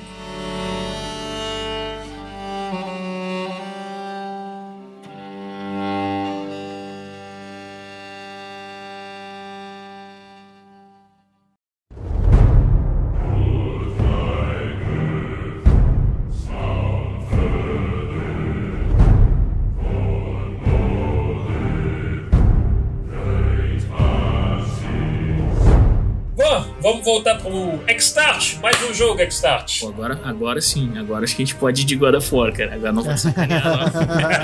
Já acabou a dúvida. O God of War vai levar a gente a, a comentar um pouco daqui, do que a gente tinha falado, da questão da evolução da mecânica, né, cara? Porque é. Eu acredito que ele não vai mudar muito. o Último God of War, mas é assim, do jeito que vier, pra mim, pelo menos, é um, é um jogo que eu tô esperando muito, tal, tal qual o Zelda, cara. Então, como ele vier, ele vem bem, cara. Putz, eu gosto muito desse jogo, velho. Eu olho. eu tô acompanhando a live aqui, eu olho, eu olho, eu olho o Cleitão e já fico, putz, cara, esse jogo, irmão. Mano, esse jogo vai ser muito bom, cara. Eu não sei se todo mundo já jogou of War e tal, mas assim, a gente comentou um pouquinho antes de abrir até, inclusive, a, a live e tal, que é uma das coisas que, que é incrível pra mim nesse jogo é a história. Eu, quando comecei a jogar a saga God of War, tive um pouco de preconceito antes, pelas questões de, de mecânica, né, do hack and slash e tal. Isso leva a gente a, de novo, aqueles pontos de querer evolução na gameplay. Óbvio que não é algo que atrapalha, que vai fazer com que o jogo seja ruim, de fato. Mas a gente fica sempre esperando um pouquinho mais, uma modificaçãozinha aqui, uma modificaçãozinha ali. Mas de fato a história do God of War, cara, é incrível. Se, alguém ainda não, não aproveitou, não jogou, sei que é meio difícil de dizer pra galera jogar esses jogos mais antigos, principalmente a galera mais nova. O que é um outro ponto positivo também, que o God of War 2018 ali, né? Vou chamar de God of War 4, embora tenha de fato esse nome. Ele abriu porta para que muita gente pudesse jogar a franquia sem ter experienciado os outros. De uma maneira que, assim, por mais que não fique 100% completa a experiência, a história, né, em torno do, do, do Kratos, dá para você jogar super tranquilo sem precisar ter jogado os outros. Mas aí a mágica é isso, cara. Quando você consegue ver essa história completa e você vai fechando, tem inclusive, aí para quem obviamente curte mais, tem umas HQs que, que contam um intermédio ali e tal. Mano, é demais. E ver o desfecho disso, as possibilidades ali que a gente tem, que o jogo apresenta ao decorrer, né, da mitologia ali do, do, do moleque do garoto sendo uma reencarnação, sendo Loki e tal. Cara, nossa, é, é de pirar. É de pirar o que pode vir por aí, cara. Em gameplay não espero muita modificação e considero que o que vier vem bem, mas eu tô muito curioso pela história desse jogo. Muito curioso Aliás, uma observação aí de murmurinhos, burburinhos de, de cinema. O Arnold Schwarzenegger postou uma foto dele como Zeus e o Ralph Miller postou como Poseidon e já estão dizendo que o The Rock disse que ele foi contratado para fazer um filme de uma série de games. Então estão apostando Ah, fortemente God em God of War com estes três atores que eu citei. Arnold Schwarzenegger é interminável, né, É, velho? ontem e hoje, assim, imagens assim, maravilhosas, de, tipo, só que só dos dois, né? Não, o, o boato que a galera tá ligando é que se o, se o The Rock for fazer uma série que se for God of War, isso vai linkar com, com Zeus e Poseidon Sim. dos dois, né? Então, assim, existe um boato muito forte de que venha um filme de God of War aí. Eu espero que seja bom, né? Assim, a gente, É. a gente sempre fica na expectativa quando falam que vão fazer um filme de jogo, fica na expectativa de que ele seja muito próximo e que ele traga ali pelo menos os pontos mais icônicos, mais fortes des- desses jogos. Mas tem sempre a, a possibilidade de não dar muito certo, né? A gente já viu em outros casos. Então E de gente jogos do Resident Evil, né? É, fica, exatamente. Acho que é o maior exemplo, né? A gente fica no meio do caminho entre, putz, quero muito ver isso e, meu Deus, será que vai ficar bom? Uma, uma, Meu Deus, não façam besteira. uma série que tá, que tá me deixando assim é o The Last of Us, velho. Saca? Tipo, a- tem tudo pra ser bom, cara. Mas pode não ser. Pode não ser. Cara, numa outra nessa pegada é o Uncharted, cara. é verdade. O Uncharted, Uncharted, eu- pra mim, eu tô, eu tô numa expectativa gostosa, assim, que não é nem tipo, ah, sei lá, tipo, pode ser um desastre ou pode ser muito foda, mas, tipo, só uma, um- aquela pegada, tipo, ah, talvez não seja uma má ideia, assim, Pode crer, sabe? também tô nessa, nessa vibe aí pro Uncharted. e eu gostei de tudo que eu vi no, no trailer do Uncharted, assim, sabe? Eu acho que, assim, tem um contexto, óbvio, mas eu esperava que talvez fosse um ator um pouco mais velho pra interpretar o, o Nathan, mas mesmo assim eu gostei bastante do, do que eu vi no trailer, pelo menos. Eu achei que, tipo, cara, não, beleza, vai contar ali uma parte é, que tem momentos icônicos do jogo, mas acredito que vai contar um pouquinho antes também, até pra gente ter um personagem, um ator mais novo interpretando, vai contar um pouquinho antes também, por isso pra encaixar. Mas eu acho que vai dar bom, cara. Acho que vai dar bom.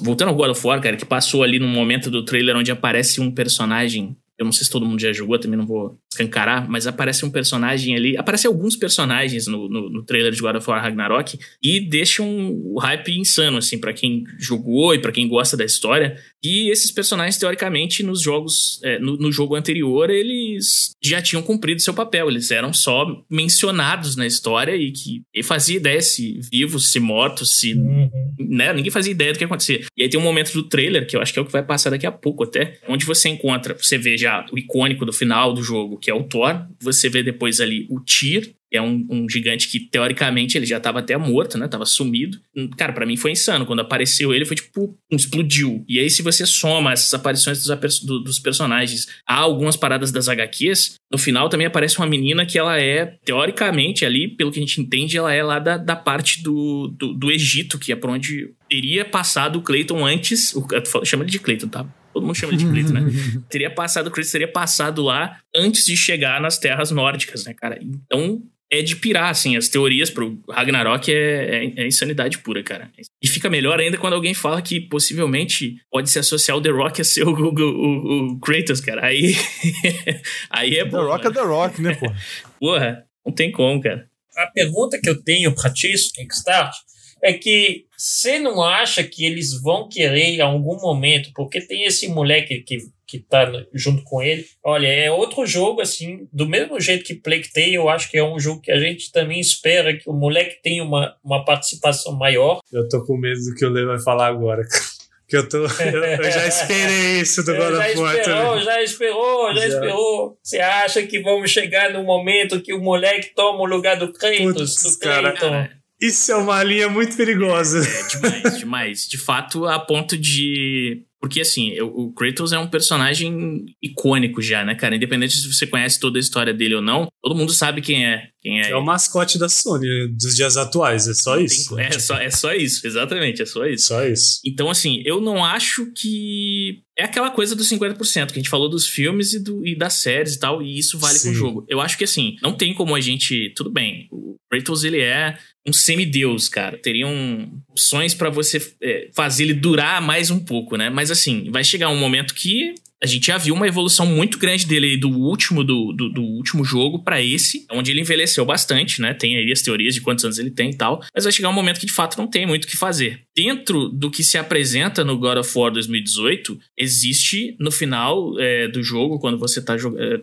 novo, eu não vou, não vou contar para não dar spoiler, mas existe uma, existem fatos dentro do jogo que te levam ao final de uma, uma profecia, de uma profecia. Tem uma profecia que está escrita dentro do jogo e chega um momento que você vê o que acontece no final dessa profecia e o Kratos esconde isso do, do moleque, né? Ele, ele cobre isso que está pintado numa parede e tal, eu não vou falar, obviamente, mas leva a gente a pensar nisso. Então eu acredito que vai que pode, não que vai, mas que a gente pode ter uma, uma virada de chave aí de. E aí a gente já viu isso acontecer em outros jogos, como por exemplo The Last of Us, né? Um personagem que nunca, mano, nunca você imaginaria, quando você joga a primeira vez, você não imaginaria que ia acontecer o que acontece e você pensa, não, isso é um tiro no pé. Não é. Foi, foi bem explorado. Na minha, na minha opção, foi uhum. bem explorado. É, é, é a você... Sony ela sabe fazer bem é. isso, né? Vamos, convenhamos, a Sony manja, entende é, como manja. fazer essa virada de história, né? Exatamente. né? Então eu não, não acho que seja totalmente impossível dar um pouco de medo, porque assim, o, o no, no, primeiro momento onde a gente vê o.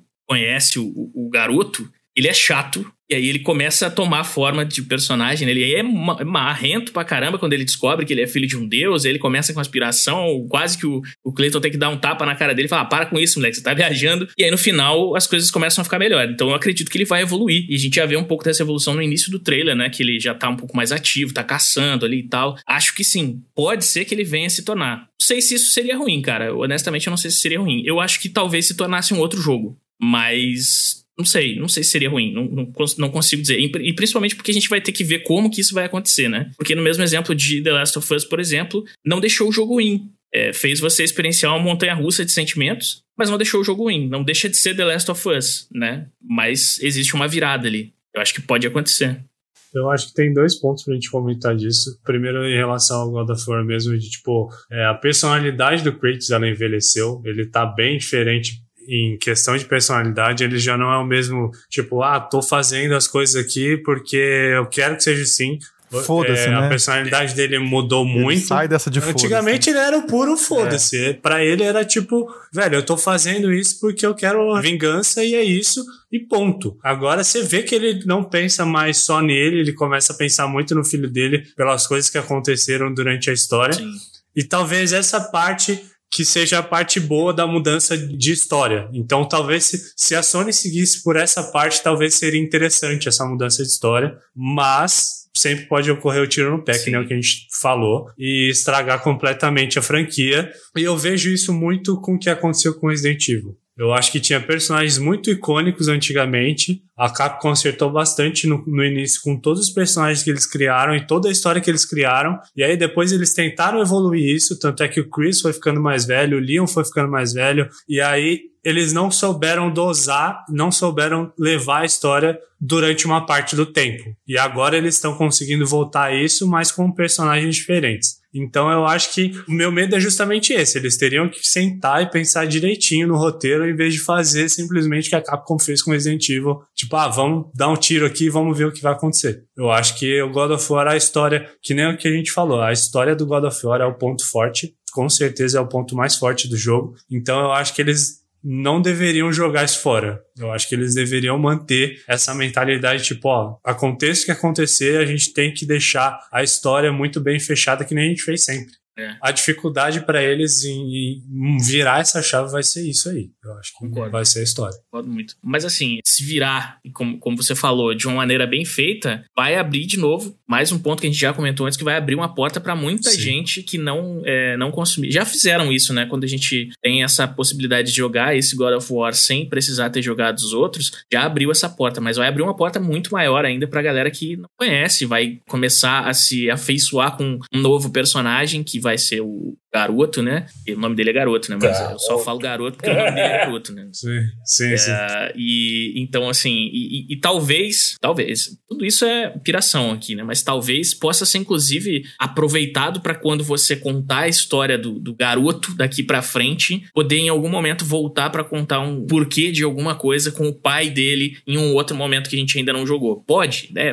Várias várias variáveis. Mas eu boto muita fé, cara, porque a Santa Mônica teve um capricho muito grande, né, com tudo que, que teve relação ao God of War quando houve essa virada de chave. É um jogo que graficamente, eu já falei, não só graficamente, mas eu, já, eu, eu gosto muito de falar disso e de fazer essa comparação que, assim, você pega vários jogos do mesmo ano, cara, ou até mais novos, e você coloca do lado, você vê, graficamente falando, você vê o cuidado que eles tiveram no polir o jogo, na quantidade de, de polígonos. É quase assim, ah, PlayStation 5 ele pode trabalhar com um zilhão de polígonos. Poder ele pode, mas não significa que o estúdio vai desenvolver o jogo para trabalhar com aquilo. E a Santa Mônica dá a impressão de que é tipo assim, cara, o que que, que, dá para fazer com isso? Ah, você pode usar um zilhão de polígonos aqui, captura pra, uh, facial, você pode usar 250 mil pontos, beleza, a gente vai usar isso. Essa é a impressão que dá quanto a Santa Mônica. Então eu acho que eles não deixariam pecar nesse nível, nesse ponto que eles já chegaram. Eu acho que eles não. É difícil, mas eu acho que eles não tratar muito bem, com muito cuidado. Se tiver que ter essa. Se houver essa virada de chave, eu acho que eles vão saber dar a devida, a devida atenção, né? O devido cuidado para fazer isso de uma maneira bem feita. E, pô, é, nada impede de o moleque se tornar um personagem bacana também, né, cara? Eu acho que outro gancho do que você falou, de tipo assim, o Kratos é um semideus e na teoria ele pode viver infinitamente. Eu acho que, tipo assim, mesmo se eles fossem colocar na história o garoto para ser o personagem principal, com certeza a figura do Kratos ia estar tá sempre, tipo, do, dentro do jogo, dentro da história. Uhum. Eles não, não simplesmente iam excluir o personagem, já que o personagem é tão icônico pra série, né? Então eu acho que acho. a possibilidade deles é essa. Tipo, o Kratos é um personagem que, se eles quiserem, pode ver para sempre. É verdade. Independente da, da idade dele. Então eu acho que a pegada, para mim, seria essa. Se eles fossem colocar um personagem diferente do Kratos como personagem principal, principalmente o filho dele, eu acho que eles manteriam o Kratos de algum backstage, assim, sabe? E eu, eu consigo imaginar, cara, chega até, chega até a dar arrepio, assim, que é uma parada que acontece lá no, no The Last of Us 2, quando você começa a jogar, e aí chega um momento em que você aparece o Joel, e você tá lá naquele, naquela parte frenética que aparece o Joel, e você pensa, uh, cara, esse personagem é muito foda. Então, se você estiver lá na frente jogando um jogo da origem God of War e daqui a pouco, tipo assim, agora você vai controlar nesse momento, fora, passado tudo que se passou de história, você vai voltar e você vai controlar o Kratos. Cara, seria um negócio insano, tipo assim, cara, eu vou jogar com o God of War. É, é nossa, Sim. dá pra fazer uma parada. o personagem que foi o é, ícone nossa, da história. Dá pra né? fazer uma parada muito louca, cara.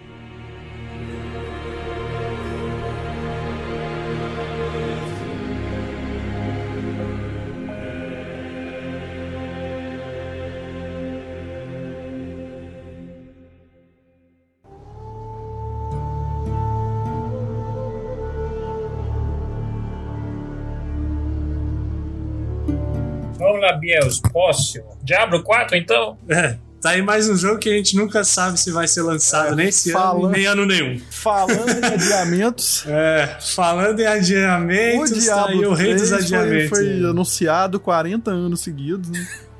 Nossa, cara. E é difícil, né? Porque é, aí teve todo o rolê é, que a gente tratou aqui no podcast, todo o rolê da Blizzard, Nossa, né? Activision, O que já atrasou atrasa mais ainda. bastante o, o problema. E agora eles foram comprados pela Microsoft, então talvez a gente volte a, a ter esse projeto aí na, na linha. A matéria que eu abri aqui no Google, a primeira matéria já não foi muito promissora, que eles já estão falando exatamente isso, que devido a acontecimentos, pode ser que o Diablo 4 vá para 2023. Mas até então a data que a gente sabe que foi apresentada pra gente é 2022, sem mês e sem dia específico, né? A Blizzard adora fazer em todos os jogos que ela, que ela lança. É difícil falar de Diablo, apesar de ser um jogo que eu gosto bastante, que também marcou a infância de não só minha, como de todo mundo. Por ser uma empresa icônica que nem a Blizzard, eu acho que a Blizzard já fez muito jogo incrível, já errou muito também. Complicado a gente falar assim. Bem complicado pra mim também, porque eu sou uma das pessoas que gostou do Diablo 3, apesar da grande maioria não ter gostado. E eu acho que talvez fosse pela falta de Diablo que a gente teve durante vários anos aí, né, de promessas que a, que a Blizzard fez, e por a gente ter jogado Diablo 2, que foi uma evolução gigantesca do 1. Então eu acho que aquela sensação que ficou pra gente quando a gente jogou Diablo 2, esperando o 3, foi tipo assim, cara, só pode vir um jogo muito foda, porque a Blizzard fez isso do 1 pro 2, então nada mais justo do que ela fazer isso pro 3 depois de tanto tempo que, que se passou, né? E eu acho que teve muitos acertos, também teve erros. Eu acho que a, o Diablo 3 veio numa parte daquela daquela que a gente estava onde a empresa estava se preocupando mais em arrecadar dinheiro do que de fato entregar uma experiência boa para os jogos, para os jogadores, né? Então, acho que o que quebrou muito foi aquela parte do mercado, acho principalmente assim, porque aquilo ali rolou um mercado negro horroroso e aquilo ali ferrou muito o jogo no começo. E aí depois eles tiveram aquela, aquela reinvenção, né, de fecharam o mercado, refizeram algumas coisas do jogo, readaptaram os itens e, e aí depois teve a DLC do Necromancer também. Então eu acho que aquilo lá deu uma sobrevida no jogo e finalmente a galera começou a jogar, né, o Diablo 3. Eu acho que o grande forte do Diablo 3 não foi a jogabilidade, apesar de ter os, os, gráficos melhores, claramente, porque, né, estamos falando do Diablo 2 que foi milhares de anos atrás em comparação com o Diablo 3. Então a, a, evolução gráfica tinha que existir, né? Foi necessária por causa das gerações que se passaram, mas eu acho que a história do Diablo 3 foi o que segurou muito do jogo também, assim. Apesar da galera, alguns não terem gostado, eu acho que eles continuaram bem a história. Acho que contaram muito bem a história da parte do Tirael. É, para mim, a, a, melhor parte da história é a parte que eles envolvem o Tirael, que conta um pouco mais, aprofunda um pouco mais a história. O Maltael também é um personagem muito foda do Diablo. Eu esperaria uma pegada assim no, no Diablo 4, de continuar uma história muito foda, que é o que a Blizzard sempre entrega, né? É, isso daí nunca faltou nos Diablos. Eu acho que a história vai ser sensacional. Eu acho que a jogabilidade do 3 me agradou, mas algumas coisas precisariam ser modificadas de fato. Eu acho que o que eles pecaram muito foi também né, na invenção de classes, praticamente foi zero. Eles meio que renomearam as classes, mas era basicamente a mesma coisa dos outros diabos, então eu acho que não teve. Eles não souberam evoluir nessa parte de personagens jogáveis. Eu acho que isso é o principal que eles têm que mudar, porque Acho que foi aí que deu uma pegada na galera do sentido tipo, ah, é muito mais do mesmo e não mudou nada, assim, sabe? Vou ficar aqui jogando um jogo que eu já joguei há 20 anos atrás e a diferença é a diferença gráfica. E é isso, sabe? Eu acho que a Blizzard teria que cair na real e falar assim, ah, a gente precisa reformular essa parte de, de batalhas, de a questão de personagem mesmo, de desenvolver personagens novos, pensar em personagens novos. Eu sempre penso assim, pô, a Riot Games tá aí sei lá, de dois em dois meses criando personagens novos que geralmente tem mecânica nova, diferente de todos os outros. Então por que, que a Blizzard não consegue fazer isso com cinco personagens novos? Entendeu? Eu acho que é, não é pedir muito, assim, para um jogo que tá, tá demorando horrores para sair. Eu acho que eles adiaram muito por causa. Teve os tumultos aí na, na imprensa do que aconteceu dentro da Blizzard, teve várias, várias coisas que não foram legais dentro da empresa, e acho que isso daí também acabou ferrando um pouco na, nos lançamentos futuros deles. Mas eu acho que era muito do tipo assim, a equipe via que não tava um jogo interessante, sabe? De tipo, ah, vão entregar esse jogo, mas, meu, vai acontecer a mesma coisa que aconteceu no Diablo 3. A galera vai jogar, sei lá, tipo, um mês, dois meses e vai ver que é muito do mesmo. E eu acho que eles meio que acabaram ficando com medo disso. Então, eu vejo essa atrasada no Diablo 4 com algum olhar positivo também, assim, sabe? Não só olhar negativo do tipo, pô, tão demorando para entregar o jogo, mas de fato, se eles estiverem olhando e falando assim, ó, a gente não pode entregar o jogo do jeito que tá, porque não tá confiável para a galera que está esperando, eu acho que isso daí já, já é uma, uma coisa positiva. Apenas espera, né? Um bom exemplo disso é a Square Enix com Final Fantasy VII Remake, que a gente já falou. Pô, a gente esperou quanto tempo desde, desde o momento que eles falaram que ia ser lançado o Final Fantasy VII? Pô, o Final Fantasy VII acho que era para ser lançado 4, 5 anos atrás e foi lançado agora, então, tipo, ano passado. Então, se for para esperar, para entregar uma coisa que todo mundo vai, vai achar legal e vai gostar de jogar, tudo bem. Agora, tipo, eles vão empurrar mais um jogo mediano com um preço elevado, porque a gente conhece que a, a Blizzard pega bem pesada nessa questão de, de preço. Principalmente naqueles pacotes deluxe que eles têm, sabe? Tipo aquelas pacote Ultimate que vem não sei o que, não sei o que. E no final eles não entregam nada mais, né? Uma skinzinha, um negocinho a mais e é tipo 400 reais, 500 reais. Então, eu acho que se eles derem uma lapidada legal no jogo e entregarem um jogo que de fato a galera vai gostar, eu não vejo problema em adiar lançamento, sabe? No mais, não tem muito o que se falar do Diablo, a gente viu pouca coisa nos trailers, né? O trailer não é uma gameplay, né? É, um, é, um, é uma narrativa, né? Filme. É, é, difícil, assim, a gente falar assim que o que, o que, que pode estar tá vindo ou não. Mas é o que eu falei, se eles fizerem a pegada da história que eles costumam fazer, que sempre é boa, e melhorar esses aspectos de personagens jogáveis, de realmente criar algo novo, não reciclar que eles estavam fazendo, eu acho que já é um bom caminho para o Diablo 4, assim, sabe? Fazer talvez uma linha mais Wolsen, né? O Wolsen foi o, um jogo que eles lançaram recentemente na pegada Diablos-like, né? Que eu acho que, que mais inovou nesse cenário. Só que também se perdeu por causa do preço. É. O preço é um negócio que. A Blizzard a gente vê que eles não têm noção nenhuma de mercado, não. assim, né, cara? É, é Mas esba esbarra também nesse rolê de minha fanbase é garantida. É, sim, infelizmente. Sim, isso me deixa muito irritado em relação a isso. Eu acho que o World of Warcraft fez muito isso, né? Com a galera. Do tipo, ah, a gente tem fanbase. E de fato eles têm. É, não, óbvio, isso né? não é, a gente não nega. E principalmente para esses jogos específicos. Não é que a produtora, ou como, como o caso da Nintendo, tem sua fanbase dependente do jogo, não. A série Diablo, o WoW, tem a sua, sua fanbase muito firme. Isso ajuda nesse abuso deles, vamos dizer assim é o que a gente já conversou fora das lives algumas vezes, que, tipo assim, fanbase às vezes atrapalha demais essa questão de novos jogos e de é, novos consoles, novas gerações, é, do novo em forma geral, né? Não, Acho não, que... não pode ter um amor cego pela parada, né, velho? Não dá, cara. Sim. Aí, aí em excesso prejudica, não adianta. Então, Diablo previsto aí para a segunda metade do ano, né? É isso. Se, se vier. Se vier. Que eu já vi notícias falando que provavelmente vai para 2023. Vamos próximo então, Mocano, mais um joguinho aí? Cara, é, eu vou de indie então, né? Porque não falamos de é. indie ainda. É, eu deixei dois na lista que são bem linha de Harvest Moon e pra galera mais recente Stardew Valley, que é o No Lonely Outpost, mas eu queria falar do Roots of Pacha, que é um indizão, indizão mesmo que eu descobri no Kickstarter, que é meio que essa essa linhagem de RPG farm, né?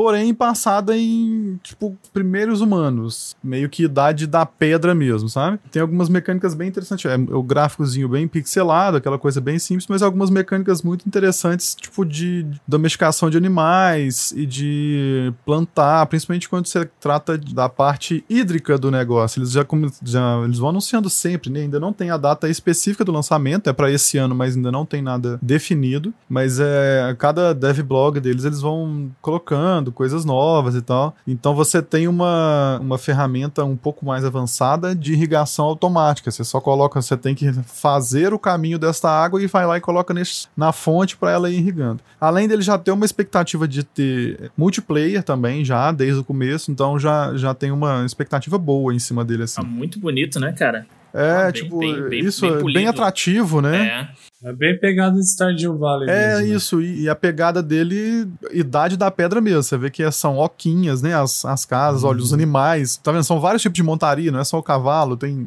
o outro ali no, no Aema, sei lá o que é aquilo. Nossa, eu vou te falar que esse tipo de, esse tipo de gráfico me pega bastante. Demais, assim. demais. Nossa, é muito gostosinho de jogar esse tipo de, esse tipo de gráfico. Muito, é muito satisfatóriozinho. Me lembrou, assim, me lembrou bastante em aparência o Moonlighter, cara. Moonlight, sim. Sim, nossa, Moonlight é, e é um jogo sensacional, Moonlight. É. Eu, o que eu acho que vai pegar bastante nisso é como é uma. Se passa em Idade da Pedra, em que não se tem tanta tecnologia, é o como eles vão fazer para que o seu personagem consiga tais tecnologias, né? Tipo, tem coisa que a gente conhece de hoje, né? Mas que, se for pensar os egípcios já não sei quantos mil anos atrás, eles observavam a, a, a cheia para poder fazer o plantio ou não. Porque se tivesse muito cheio, tipo de plantio deles não, não, não valia a pena. Sim. Mas isso ainda é mais antigo do que isso, né? Então, tipo assim, a evolução disso que já me, me chamou a atenção. No trailer ali, em um momento, deu pra gente ver até um relógio, um relógio solar Do sol, ali né? e tal, né? Sol, né? Nossa, muito é, legal. Muito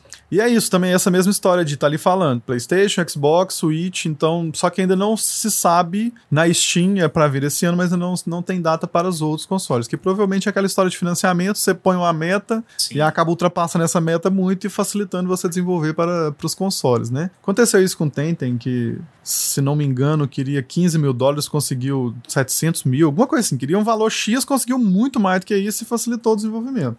A minha expectativa sobre ele é que, tipo assim, visualmente ele é muito, muito bonito, né? Assim, muito atrativo de se jogar. Mas a minha expectativa é saber, em game, como será a evolução tecnológica para que você tenha uma vida. É, como que você vai domesticar animais diferentes, se vai ter diferença de, de domesticar ou não, se é o mesmo sistema. Por ser algo tão antigo, né? Uma, uma temática, um cenário muito antigo, ele abre várias possibilidades para desenvolver o jogo. Eu acho que, assim, pelo que eu tô vendo aqui, eu acho que um, um dos grandes diferenciais vai ser o, justamente a parte co-op, Sim. né? A parte co-op aqui dá aquela falsa impressão de que você vai poder criar um mundo, todo mundo vai poder jogar, talvez junto, talvez separado, naquele mesmo mundo.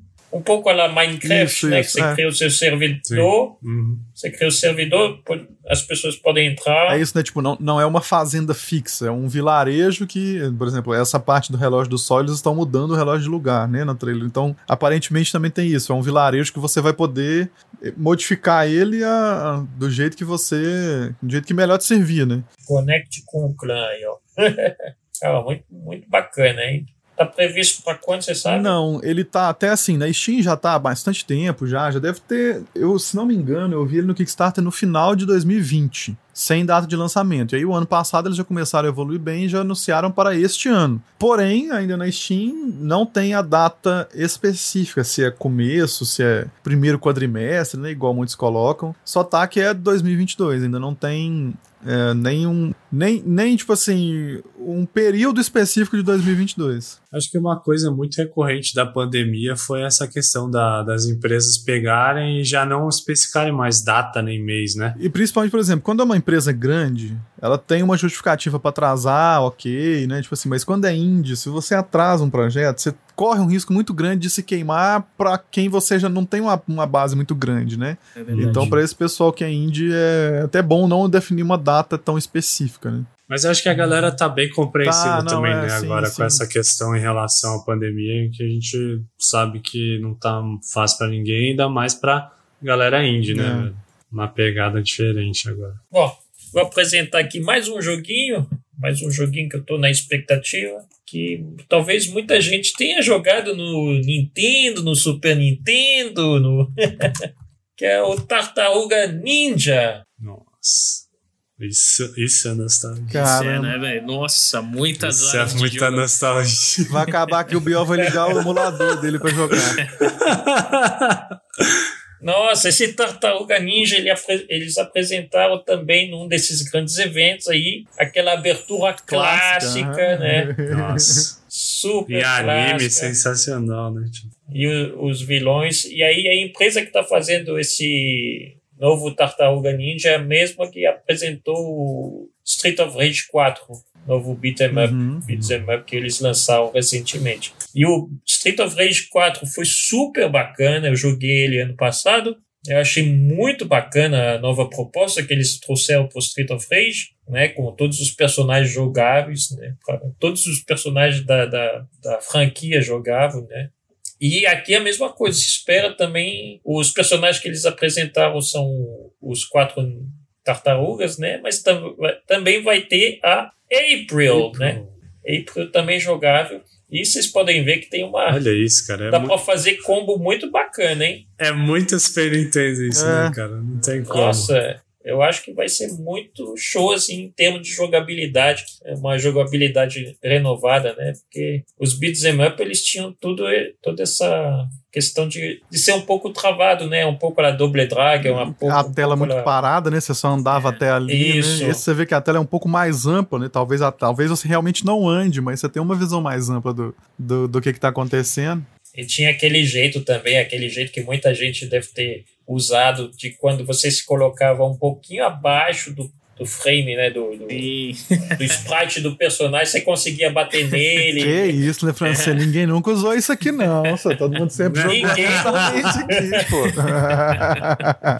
Ou encostava no canto da É, tela, ficava no você canto da bater no tela, cara, o cara não te bater. pegava o cara Tipo, aparecer. É. É, É. ninguém nunca fez isso, não. Você tá doido? Só, só ouvimos histórias sobre isso aí, cara. É, ouvimos falar. Eu acho que vai ser muito maneiro, Sim. assim. Eu Tô na expectativa desse lançamento aí. Vai ser um dos que eu vou, assim, provavelmente pegar no lançamento. O multiplayer dele, eu acho, que- eu acho que vai ser online, né? Sim. Sim. Então, aí, aí a questão também que se, se vier via Steam, o que seria legal de explorar o, o Remote Play o remote seria play. maravilhoso. Um Uhum. só cara tem, que o remote play é como se fosse todo mundo ali, né? No mesmo videogame e tal. Malandro. Então tipo, é, é isso. Um jogo que eu aproveitei muito assim, cara, foi o Scott, Scott Pilgrim. Cara, foi magnífico. Bom demais de jogar, cara. Achei muito bom. E o recurso da Steam salva, né? Porque aí, pô, dá Demais. até pra você rachar o jogo com a galera. O jogo, é. né? Uhum. Uhum. É, é, e ainda mais agora, recentemente, que eles deram uma repaginada no, no Remote Play Together para poder ser melhor, né? Porque vários jogos ele não funcionava direito. Então, Sim. assim, ele tem uma, uma- um potencial muito grande, cara. Não só pelo fator nostalgia, que ele ainda até, tipo assim, eles não fizeram. Ele podia ter feito ele 3D do caramba que quisesse, mas não, Sim. vamos fazer nesse, nessa pegada nostálgica que vai trazer mais gente. É legal porque o Tartarugas Ninjas, em geral, com o passar do tempo, assim, os desenhos mesmo animados pra criançada e tal, eles nunca mudaram tanto, assim, né? Então tem sempre essa pegada caricata e tal, então por isso eu acho que lembra muito o jogo do Super Nintendo, porque de fato com os anos o Tartarugas Ninja não mudou muito. É claro que teve mangá que evoluiu, né, bastante, que a gente sabe que tem mangás do Tartarugas Ninja que são mais sombrios, né? Bastante. Mas em geral, o, sempre o que foi voltado para o público infantil sempre foi a mesma pegada caricata, assim. Eu acho muito legal isso, porque é como se você estivesse jogando antigamente, assim. é- mexe muito com a nostalgia, né? É mesmo como se tivesse um Super Nintendo 2, né? Tipo, é um gráfico Sim. melhorado, mas é Super Nintendo do mesmo jeito. Eu abri a página da Steam aqui e realmente já tem previsão para Remote Play Together. Então, compatibilidade total com controle. Então, assim, é um jogo muito promissor. Na lista de desejos, adicionado. A Steam faz um serviço muito bom para quem é gamer nessa parte, pelo né, amor cara? de Deus. Parabéns. E Beat'em Up, e o Beat'em Up é um estilo assim que tá tentando voltar, né? Porque eles meio que tinha uma época que não tinha mais Beat'em Up, né? E aí a gente tá voltando. Voltou um pouco também com o Battletoads, que deu muito errado. Eu, eu achei o, o remake que eles fizeram do Battletoads péssimo. Porque o Battletoads é uma franquia que era extremamente difícil, né? Sim. E esse Battletoads aí que, que fizeram, que fizeram o remake, eu achei extremamente simples, muito fácil. Eu acho que eles tentaram popularizar o Battletoads, porque o Battletoads era um lixo bem específico na nossa época, né? Uhum. Era tipo assim, ah, é só pra quem é gamer hardcore na época, se a gente pode se dizer assim, né? Da galera que gostava de desafios jogando. Daí os caras pegaram e falaram, ah, vamos popularizar, refizeram os personagens, o que eu, o que eu já não gostei tanto, porque o estilo antigo do Battletoads era muito legal, dos jogos antigos, e eles pegaram a dificuldade também e tiraram, né? E, e não existe agora, então perdeu o propósito do jogo. Acho que basicamente foi isso. Virou o jogo casualzão mesmo, né? Em contrapartida, como o Sony falou, a gente viu outros beat'em up aí, como o Scott Pilgrim, que deu certo, teve o, teve o Street of Rage, como eu 4. falei, teve o River City, River City também, River City Girls, que, que lançou o primeiro, que estava muito bacana na- no Game Pass, para quem teve a oportunidade de jogar, e agora vai lançar o River City 2, então tem uma, uma linha aí de beat'em up vindo por aí, que eu acho que vai dar uma refrescada, Vai né? dar um up, né, renovada no- nesse, é, Nos jogos. no estilo. É isso. É isso que eu tinha para falar sobre o TMNT Shredder's Revenge. Também prometido aí para 2022. Vamos ver quando que vai sair É, realmente na- aqui também na, na Steam só fala que está em breve, não, não, não bota data.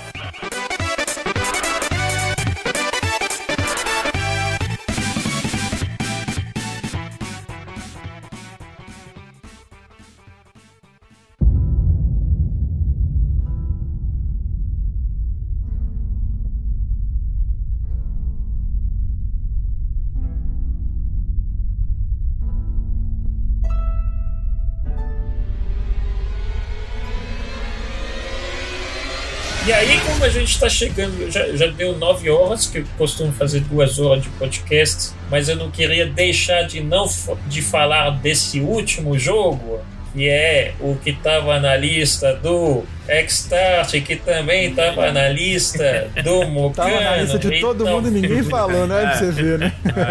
Isso. Apesar de eu não tô tão hypado que nem vocês, mas também tá na minha lista. Vamos falar de Elden Rings e o que a gente espera dele. Então, cara, é, a minha expectativa no Elden Ring é ver o que que é. Tipo, porque assim, ele promete ter um- uma revolução interessante, né, de gameplay. Não parece ser aquele Souls-like, só Souls-like, né, vamos dizer assim. Tipo, não, é, não Tradicional, parece ser aquela coisa é, repetitiva e massiva.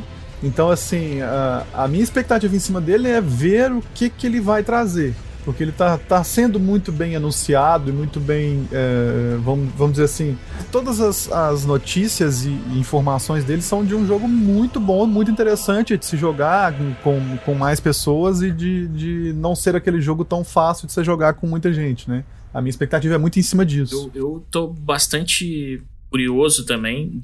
Acho que assim. Eu acho que é bem, bem o que você falou mesmo, de descobrir o que vai ser. Tô muito curioso e tô bastante confiante na, na questão de que eles vão somar, cara, tudo que eles aprenderam nesses últimos anos de Souls-like, né? Porque assim, eu sou, eu, eu sou bastante fã da franquia. Meu preferido é o Dark Souls 1. Gosto muito da lore, eu gosto da forma como eles fragmentam as coisas e que numa certa hora do jogo você começa a encaixar essas informações. Também muito da, da história do jogo você acaba achando até fora do jogo, né? Se interessa e troca ideia e acaba, acaba explorando isso até fora do jogo. Mas assim, recentemente eu joguei Sekiro, que era um dos jogos que me faltava jogar da From Software, e tem muita coisa legal nele. E é assim, nos trailers que a gente viu de gameplay do, do Elden Ring, a gente vê que parece que eles pegaram. Acho que assim, se fosse resumir, parece que eles querem fazer um Souls-like, onde você mantenha seu nível de dificuldade, né? Quanto a enfrentar inimigos é, e boss. Onde você pode jogar com os amigos com a questão de, de cooperação, pode ter um PVP com a questão de, de rivalidade de players ali e tal, né? Competição de players, mas ao mesmo tempo você pode somar com outras coisas que você não tinha visto ainda. Você tem tudo que tem de bom nos Dark, Sou- nos Dark Souls, no Bloodborne, no Sekiro. Ah, essa foi, essa foi a primeira impressão que eu tive. Você vê várias coisas desses jogos ali, mas vê coisas que me lembraram, por exemplo, Zelda. A parte que tu abre o mundo e que tu tem uma montaria ali, que tu começa a andar, que tu vê um item lá, tu vê uma parada aqui e outra lá. Isso me abriu, tipo assim, cara, vai ser insano. Quero muito ver como que vai funcionar isso, porque assim, a gente sabe que ele vai ser um Souls, que ele vai ser difícil, que ele vai ter esse desafio. Mas como que é jogar Dark Souls de, de, de maneira open total, né? Quanto isso vai influenciar? Isso eu tô muito curioso pra ver. Quanto isso vai influenciar na forma como tu vai progredir no jogo. Porque se for é, de fato aberto, de modo que você pode ir pra onde você quiser, enfrentar quem você quiser na hora que você quiser, cara, vai ser doideira, vai ser insano. Até pra desafios vai ser insano, né? A primeira coisa que você vê quando você assiste o trailer é que, tipo assim, você sabe que é um jogo da From Software. Uhum. Cara, a From Software, ela sabe bater naquela tecla que só ela sabe. Você vê que é um Souls-like da, da From Software só de você assistir um pedacinho que seja do trailer. Verdade.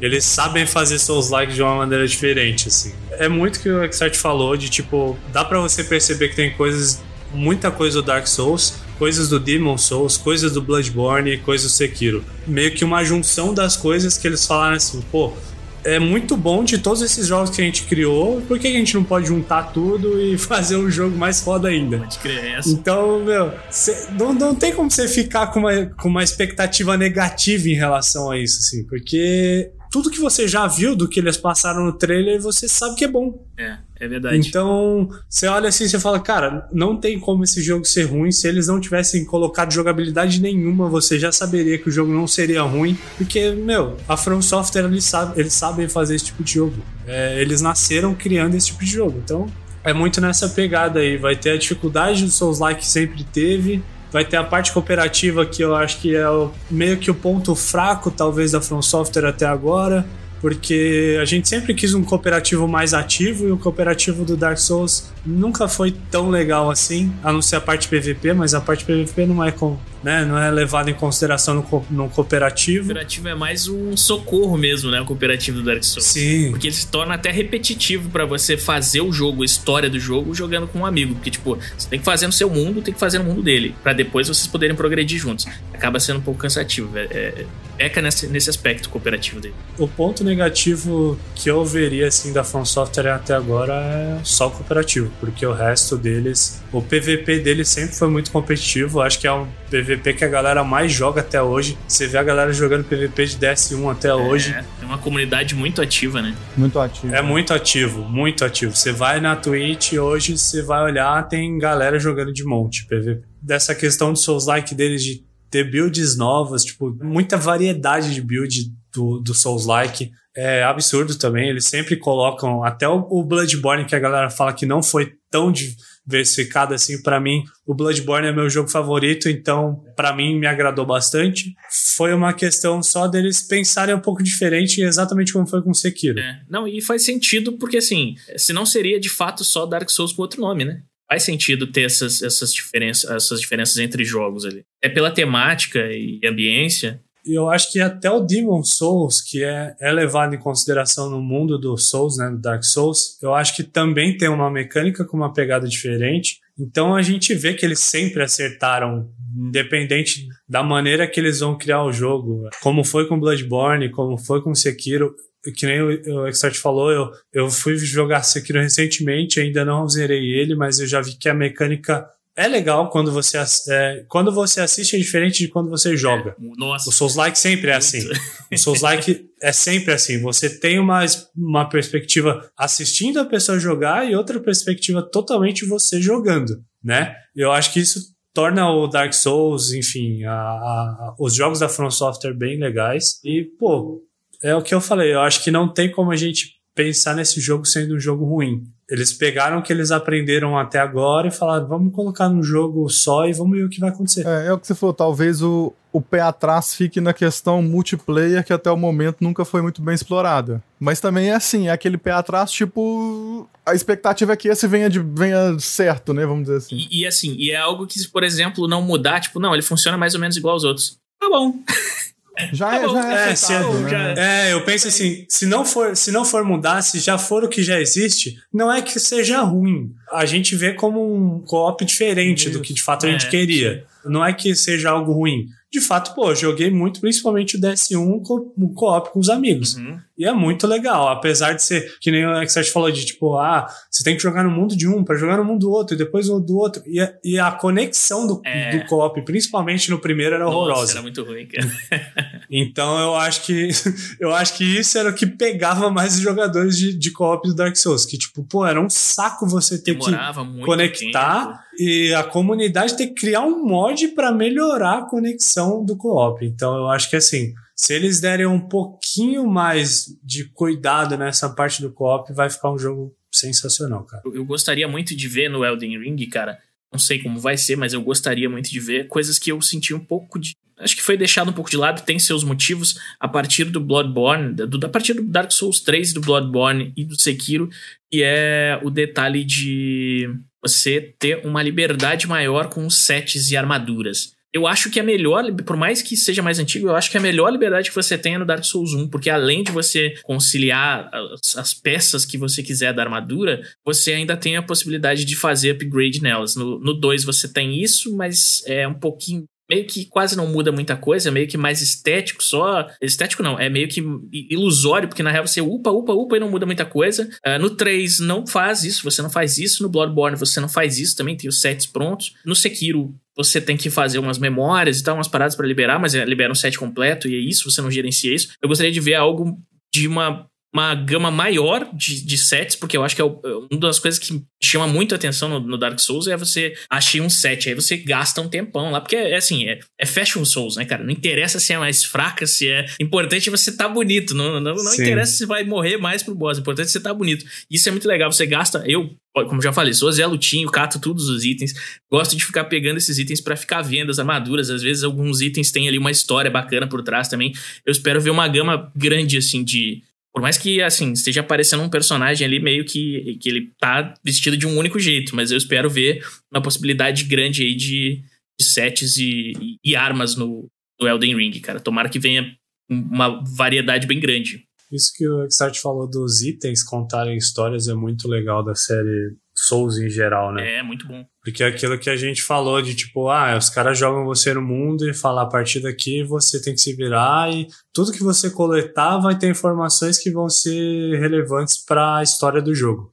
Então, eu acho que o Elden Ring não vai ser diferente. A pegada provavelmente vai ser a mesma, porque eles fizeram isso em todos os jogos. É, recentemente eu tô jogando o DS3 com um mod é, famoso na. Que ficou famoso na comunidade de DS, né? Que é o Convergence, né?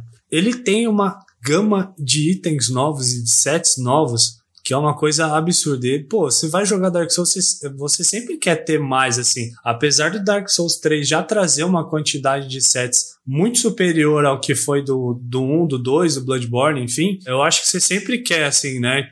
Ver mais itens e mais, é, mais opções de você personalizar o seu personagem. Tem um né? brother que joga muito comigo, ele sempre joga todos os, os Souls-like, ele joga comigo. E uma coisa que a gente sempre fala toda vez que a gente joga é: cara, essa armadura ela é dourada. Poxa, por que eu não poderia ter um NPC aqui que eu vou atingir essa armadura, cara? E é algo besta, mas assim, seria muito legal, seria algo não é inédito, há coisas que a gente já falou que não são inéditas, são. Ah, o próprio Diablo tem isso. Pô, né? mas seria muito massa, cara. Porque assim, é, não dá, mano. Eu, jogo Dark Souls e eu preciso estar bonito no Dark Souls, cara.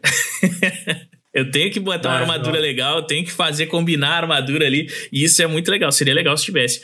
A gente tem aí no. Em outros jogos já esse recurso, né? Não é algo é, completamente insano. Talvez, ah, não, mas aí foge. Aqui você pega as armaduras que você achou do chão, que era de um guerreiro assim assado, você não pode mexer nela. Tá, tudo bem, a gente aceita, mas seria legal se tivesse. Eu gostaria muito de ver isso também. Uma coisa que eu sinto aqui do, do, do que eu tô assistindo aqui do trailer, eu acho que tem duas coisas que o, que o Elden Ring vai trazer de diferente, né, do, principalmente do Dark Souls, porque é de novo um cara com armadura. Aprendeu, justamente, aprendeu com o Sekiro a questão da mobilidade, né? Parece que o Elden Ring vai ser muito mais móvel, mais né? fluido, né? É. Mais fluido, é, ainda mais porque acrescentar uma montaria, né? Então, muito mais rápido. A gente tem um outro trailer que mostra o, o jogador aí, ó, lutando de montaria com, contra um, boss, contra um né? dragão, cara, né? Incrível. Isso é legal, né, cara? Eu acho que isso vai, ele aprendeu com o Sekiro. E outra coisa que eu acho que ele aprendeu com o Sekiro é a questão da postura, né? Porque você lutar com uma espada é muito diferente do que você lutar com uma lança em cima de um cavalo, que é muito diferente do que você lutar com um arco e flecha, né? Eu acho que esse Elden Ring ele vai do que a gente está vendo aqui aproveitar muito melhor essas posturas, né? Essa postura de arma. Eu acho que eles já trouxeram isso no remake do Demon Souls, no remaster. Vê que já tem essa diferença de postura que não tinha no jogo original, né? Dele da movimentação e tal, por ser mais fluido e tal, você vê que ele muda a postura também de acordo com as armas que ele, que ele usa. É o que você falou, também trouxe do Sekiro e eu acho que também trouxe do Bloodborne isso. Sim. O Bloodborne eles já, eles já colocaram essa diferença e tal. Então o DS3 também se aproveitou de acordo com as existências das armas, né? Que é tem armas que têm instâncias que modificam também o moveset do personagem. Eles pegaram coisas do jogo, dos jogos antigos e estão colocando no, no Elden Ring, falando, ó, a gente tá, tá pegando as melhores coisas e colocando no jogo e vamos ver o que vai dando. Tem uma coisa que eu vi recentemente, uma, uma entrevista que, que fizeram com o criador do, desse Elden Ring, que é, é, o que esperar desse Elden Ring, né? E, e o, uma coisa que é meio esquisita, né? Que, o, que falaram é que esse jogo vai ser anti-estresse. Hum. duvido duvido isso, muito. Isso é surpreendente, cara. É. Miyazaki zoeiro. Miyazaki zoeiro. É, mas talvez se espera que esse jogo seja uma porta de entrada para muitos jogadores em questões de dificuldade, talvez. Mas eu acho que os, o ideal seria que ela fosse pelo menos uma dificuldade que você, é, não, é que você pudesse definir pelo menos isso, isso, então, né? Porque é, aí você não é. atrai quem, quem é novo Sim, e tipo, o, o jogador quero... clássico não se, não se incomoda, né? É, quero jogar no fácil. Vai lá, joga aí. Quero jogar. Quero a experiência Dark Souls, quero a experiência Souls. Ah, aí você vai no modo tradicional. É, uma coisa que eu vi que eu achei legal e que se perdeu. Assim, eu sei que muita gente critica o Dark Souls 2, né? Pelos motivo de, de ter mudado a equipe, de o Miyazaki ter saído a partir de um momento do jogo e tal, do desenvolvimento. Mas eu acho que o Dark Souls 2 ele trouxe muita coisa legal nessa ideia de abordar a galera que tinha uma certa dificuldade, que não conseguia jogar 1 por causa disso. Ele trouxe mais itens de você se curar, ele trouxe mais itens para você recuperar magia. Mas de todas as mecânicas do Dark Souls, uma que eu achei muito legal e que eu senti falta, apesar dela ter de uma certa maneira no Dark Souls 3, foi o Power Stance, que é você jogar com duas armas e montar a sua combinação de acordo com o que você quiser. Por exemplo, quando eu jogava o PvP do Dark Souls 2, eu jogava com uma Shotel e com uma Katana. Cara, era um bagulho que não fazia sentido nenhum. Mas era de, de você destruir os caras, assim. Você fazia uns combos monstruosos. E aí tem um trailer de gameplay do Elden Ring que mostra o cara com duas armas completamente diferentes na mão. Inclusive, quando a gente assistiu em live, um outro amigo que é o Hattori, que ele joga bastante Dark Souls também, ele falou: Olha só, cara, vão trazer o, Power Resistance de novo. Então, eu fiquei bastante curioso para ver aquilo, cara. Porque depois do 2, no 3 ficou um pouco mais diferente, né? A habilidade da arma você usa uma maneira diferenciada. Mas seria legal de ver isso também, cara. Desse, trazer de volta o Power Resistance com a liberdade de você montar os seus combos com infinitas possibilidades ali, né? O Bloodborne, eles meio que quiseram colocar algo parecido com Power Stance, mas por ter a mão direita ser armas arma de, de tiro, isso não deu tão certo, né? Então, cortou um pouco a brisa da galera do DS2. Então, tipo, não é, não é de fato uma arma que você vai usar para combate, mas para dar parry mesmo. Então, eu acho que daí no 3, que nem você falou, teve o stance, mas o stance é uma maneira diferente de utilização das armas, né? Não é igual ao 2 também. Então, é muito daquilo que a gente falou. Eles foram evoluindo e colocando estilos de jogos diferentes no, em cada jogo, né? Do Souls, né? Então, um ele teve um estilo diferente, o dois, principalmente por eles terem mudado a equipe, teve um estilo fora da curva, né?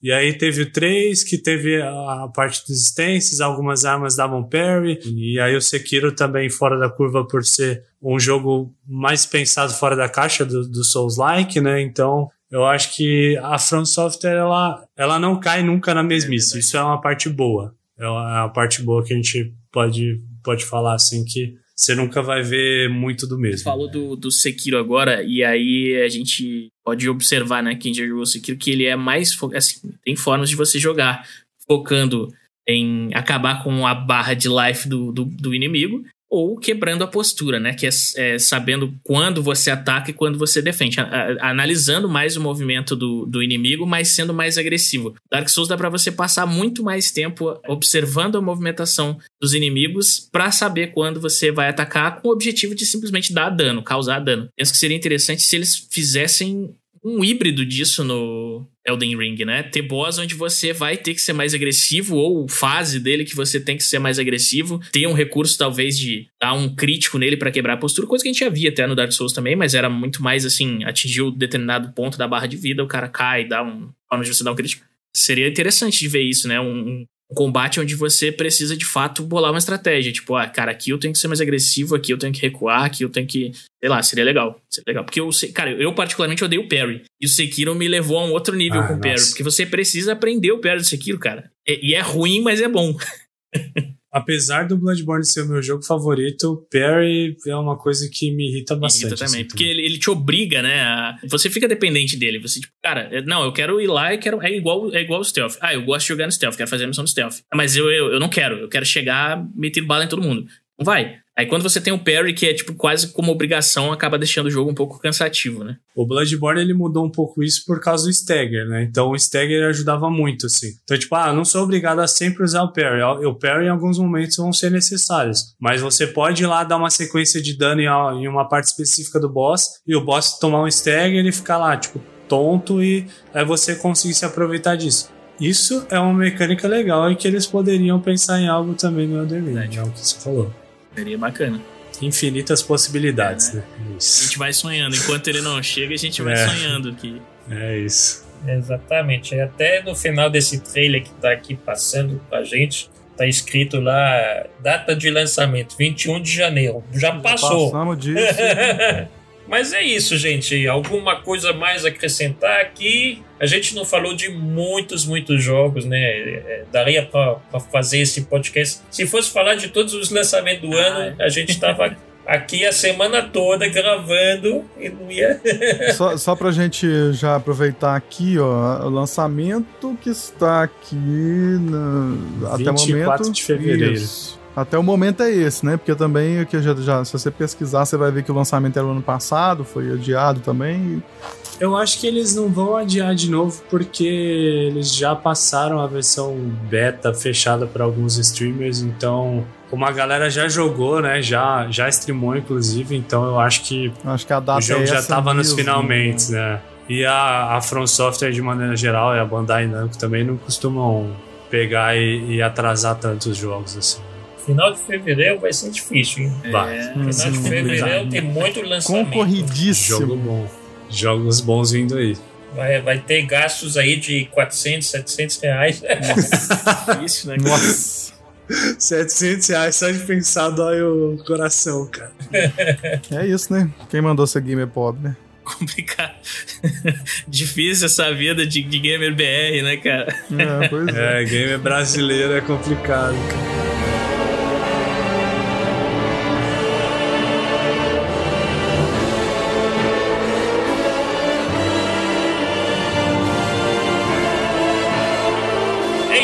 A gente falou aqui dos jogos. Eu tinha feito uma lista um pouquinho mais completa no meu Instagram, né? Então vou deixar isso na descrição do, do podcast, inclusive. É, se vocês quiserem conferir mais jogos que estão previstos para esse ano, eu fiz essa lista lá, lá no Instagram.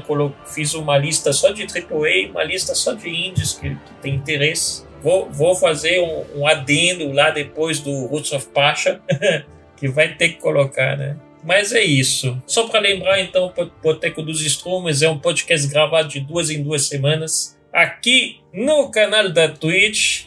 O próximo podcast está decidido, o próximo tema a gente vai falar dos NFTs, os famosos. Febre, febre. Os famosos NFT. E aí eu queria agradecer aqui a participação do Extart, Biels, Mocano, desse episódio aqui que a gente fez inicial para iniciar o ano de 2022. Espero vê-los novamente nesse podcast em episódios futuros. Beleza? Beleza! É isso, gente. É isso, gente. Muito obrigado a todos. Agradecer novamente a participação de Extart, Biels, Mocano. Valeu! É nóis, estamos tirando. Nos vemos daqui a 15 dias para mais um podcast Boteco dos Strumes 2022. Ei! Se despedir, gente. Tchau! Valeu! galera. Nós esse.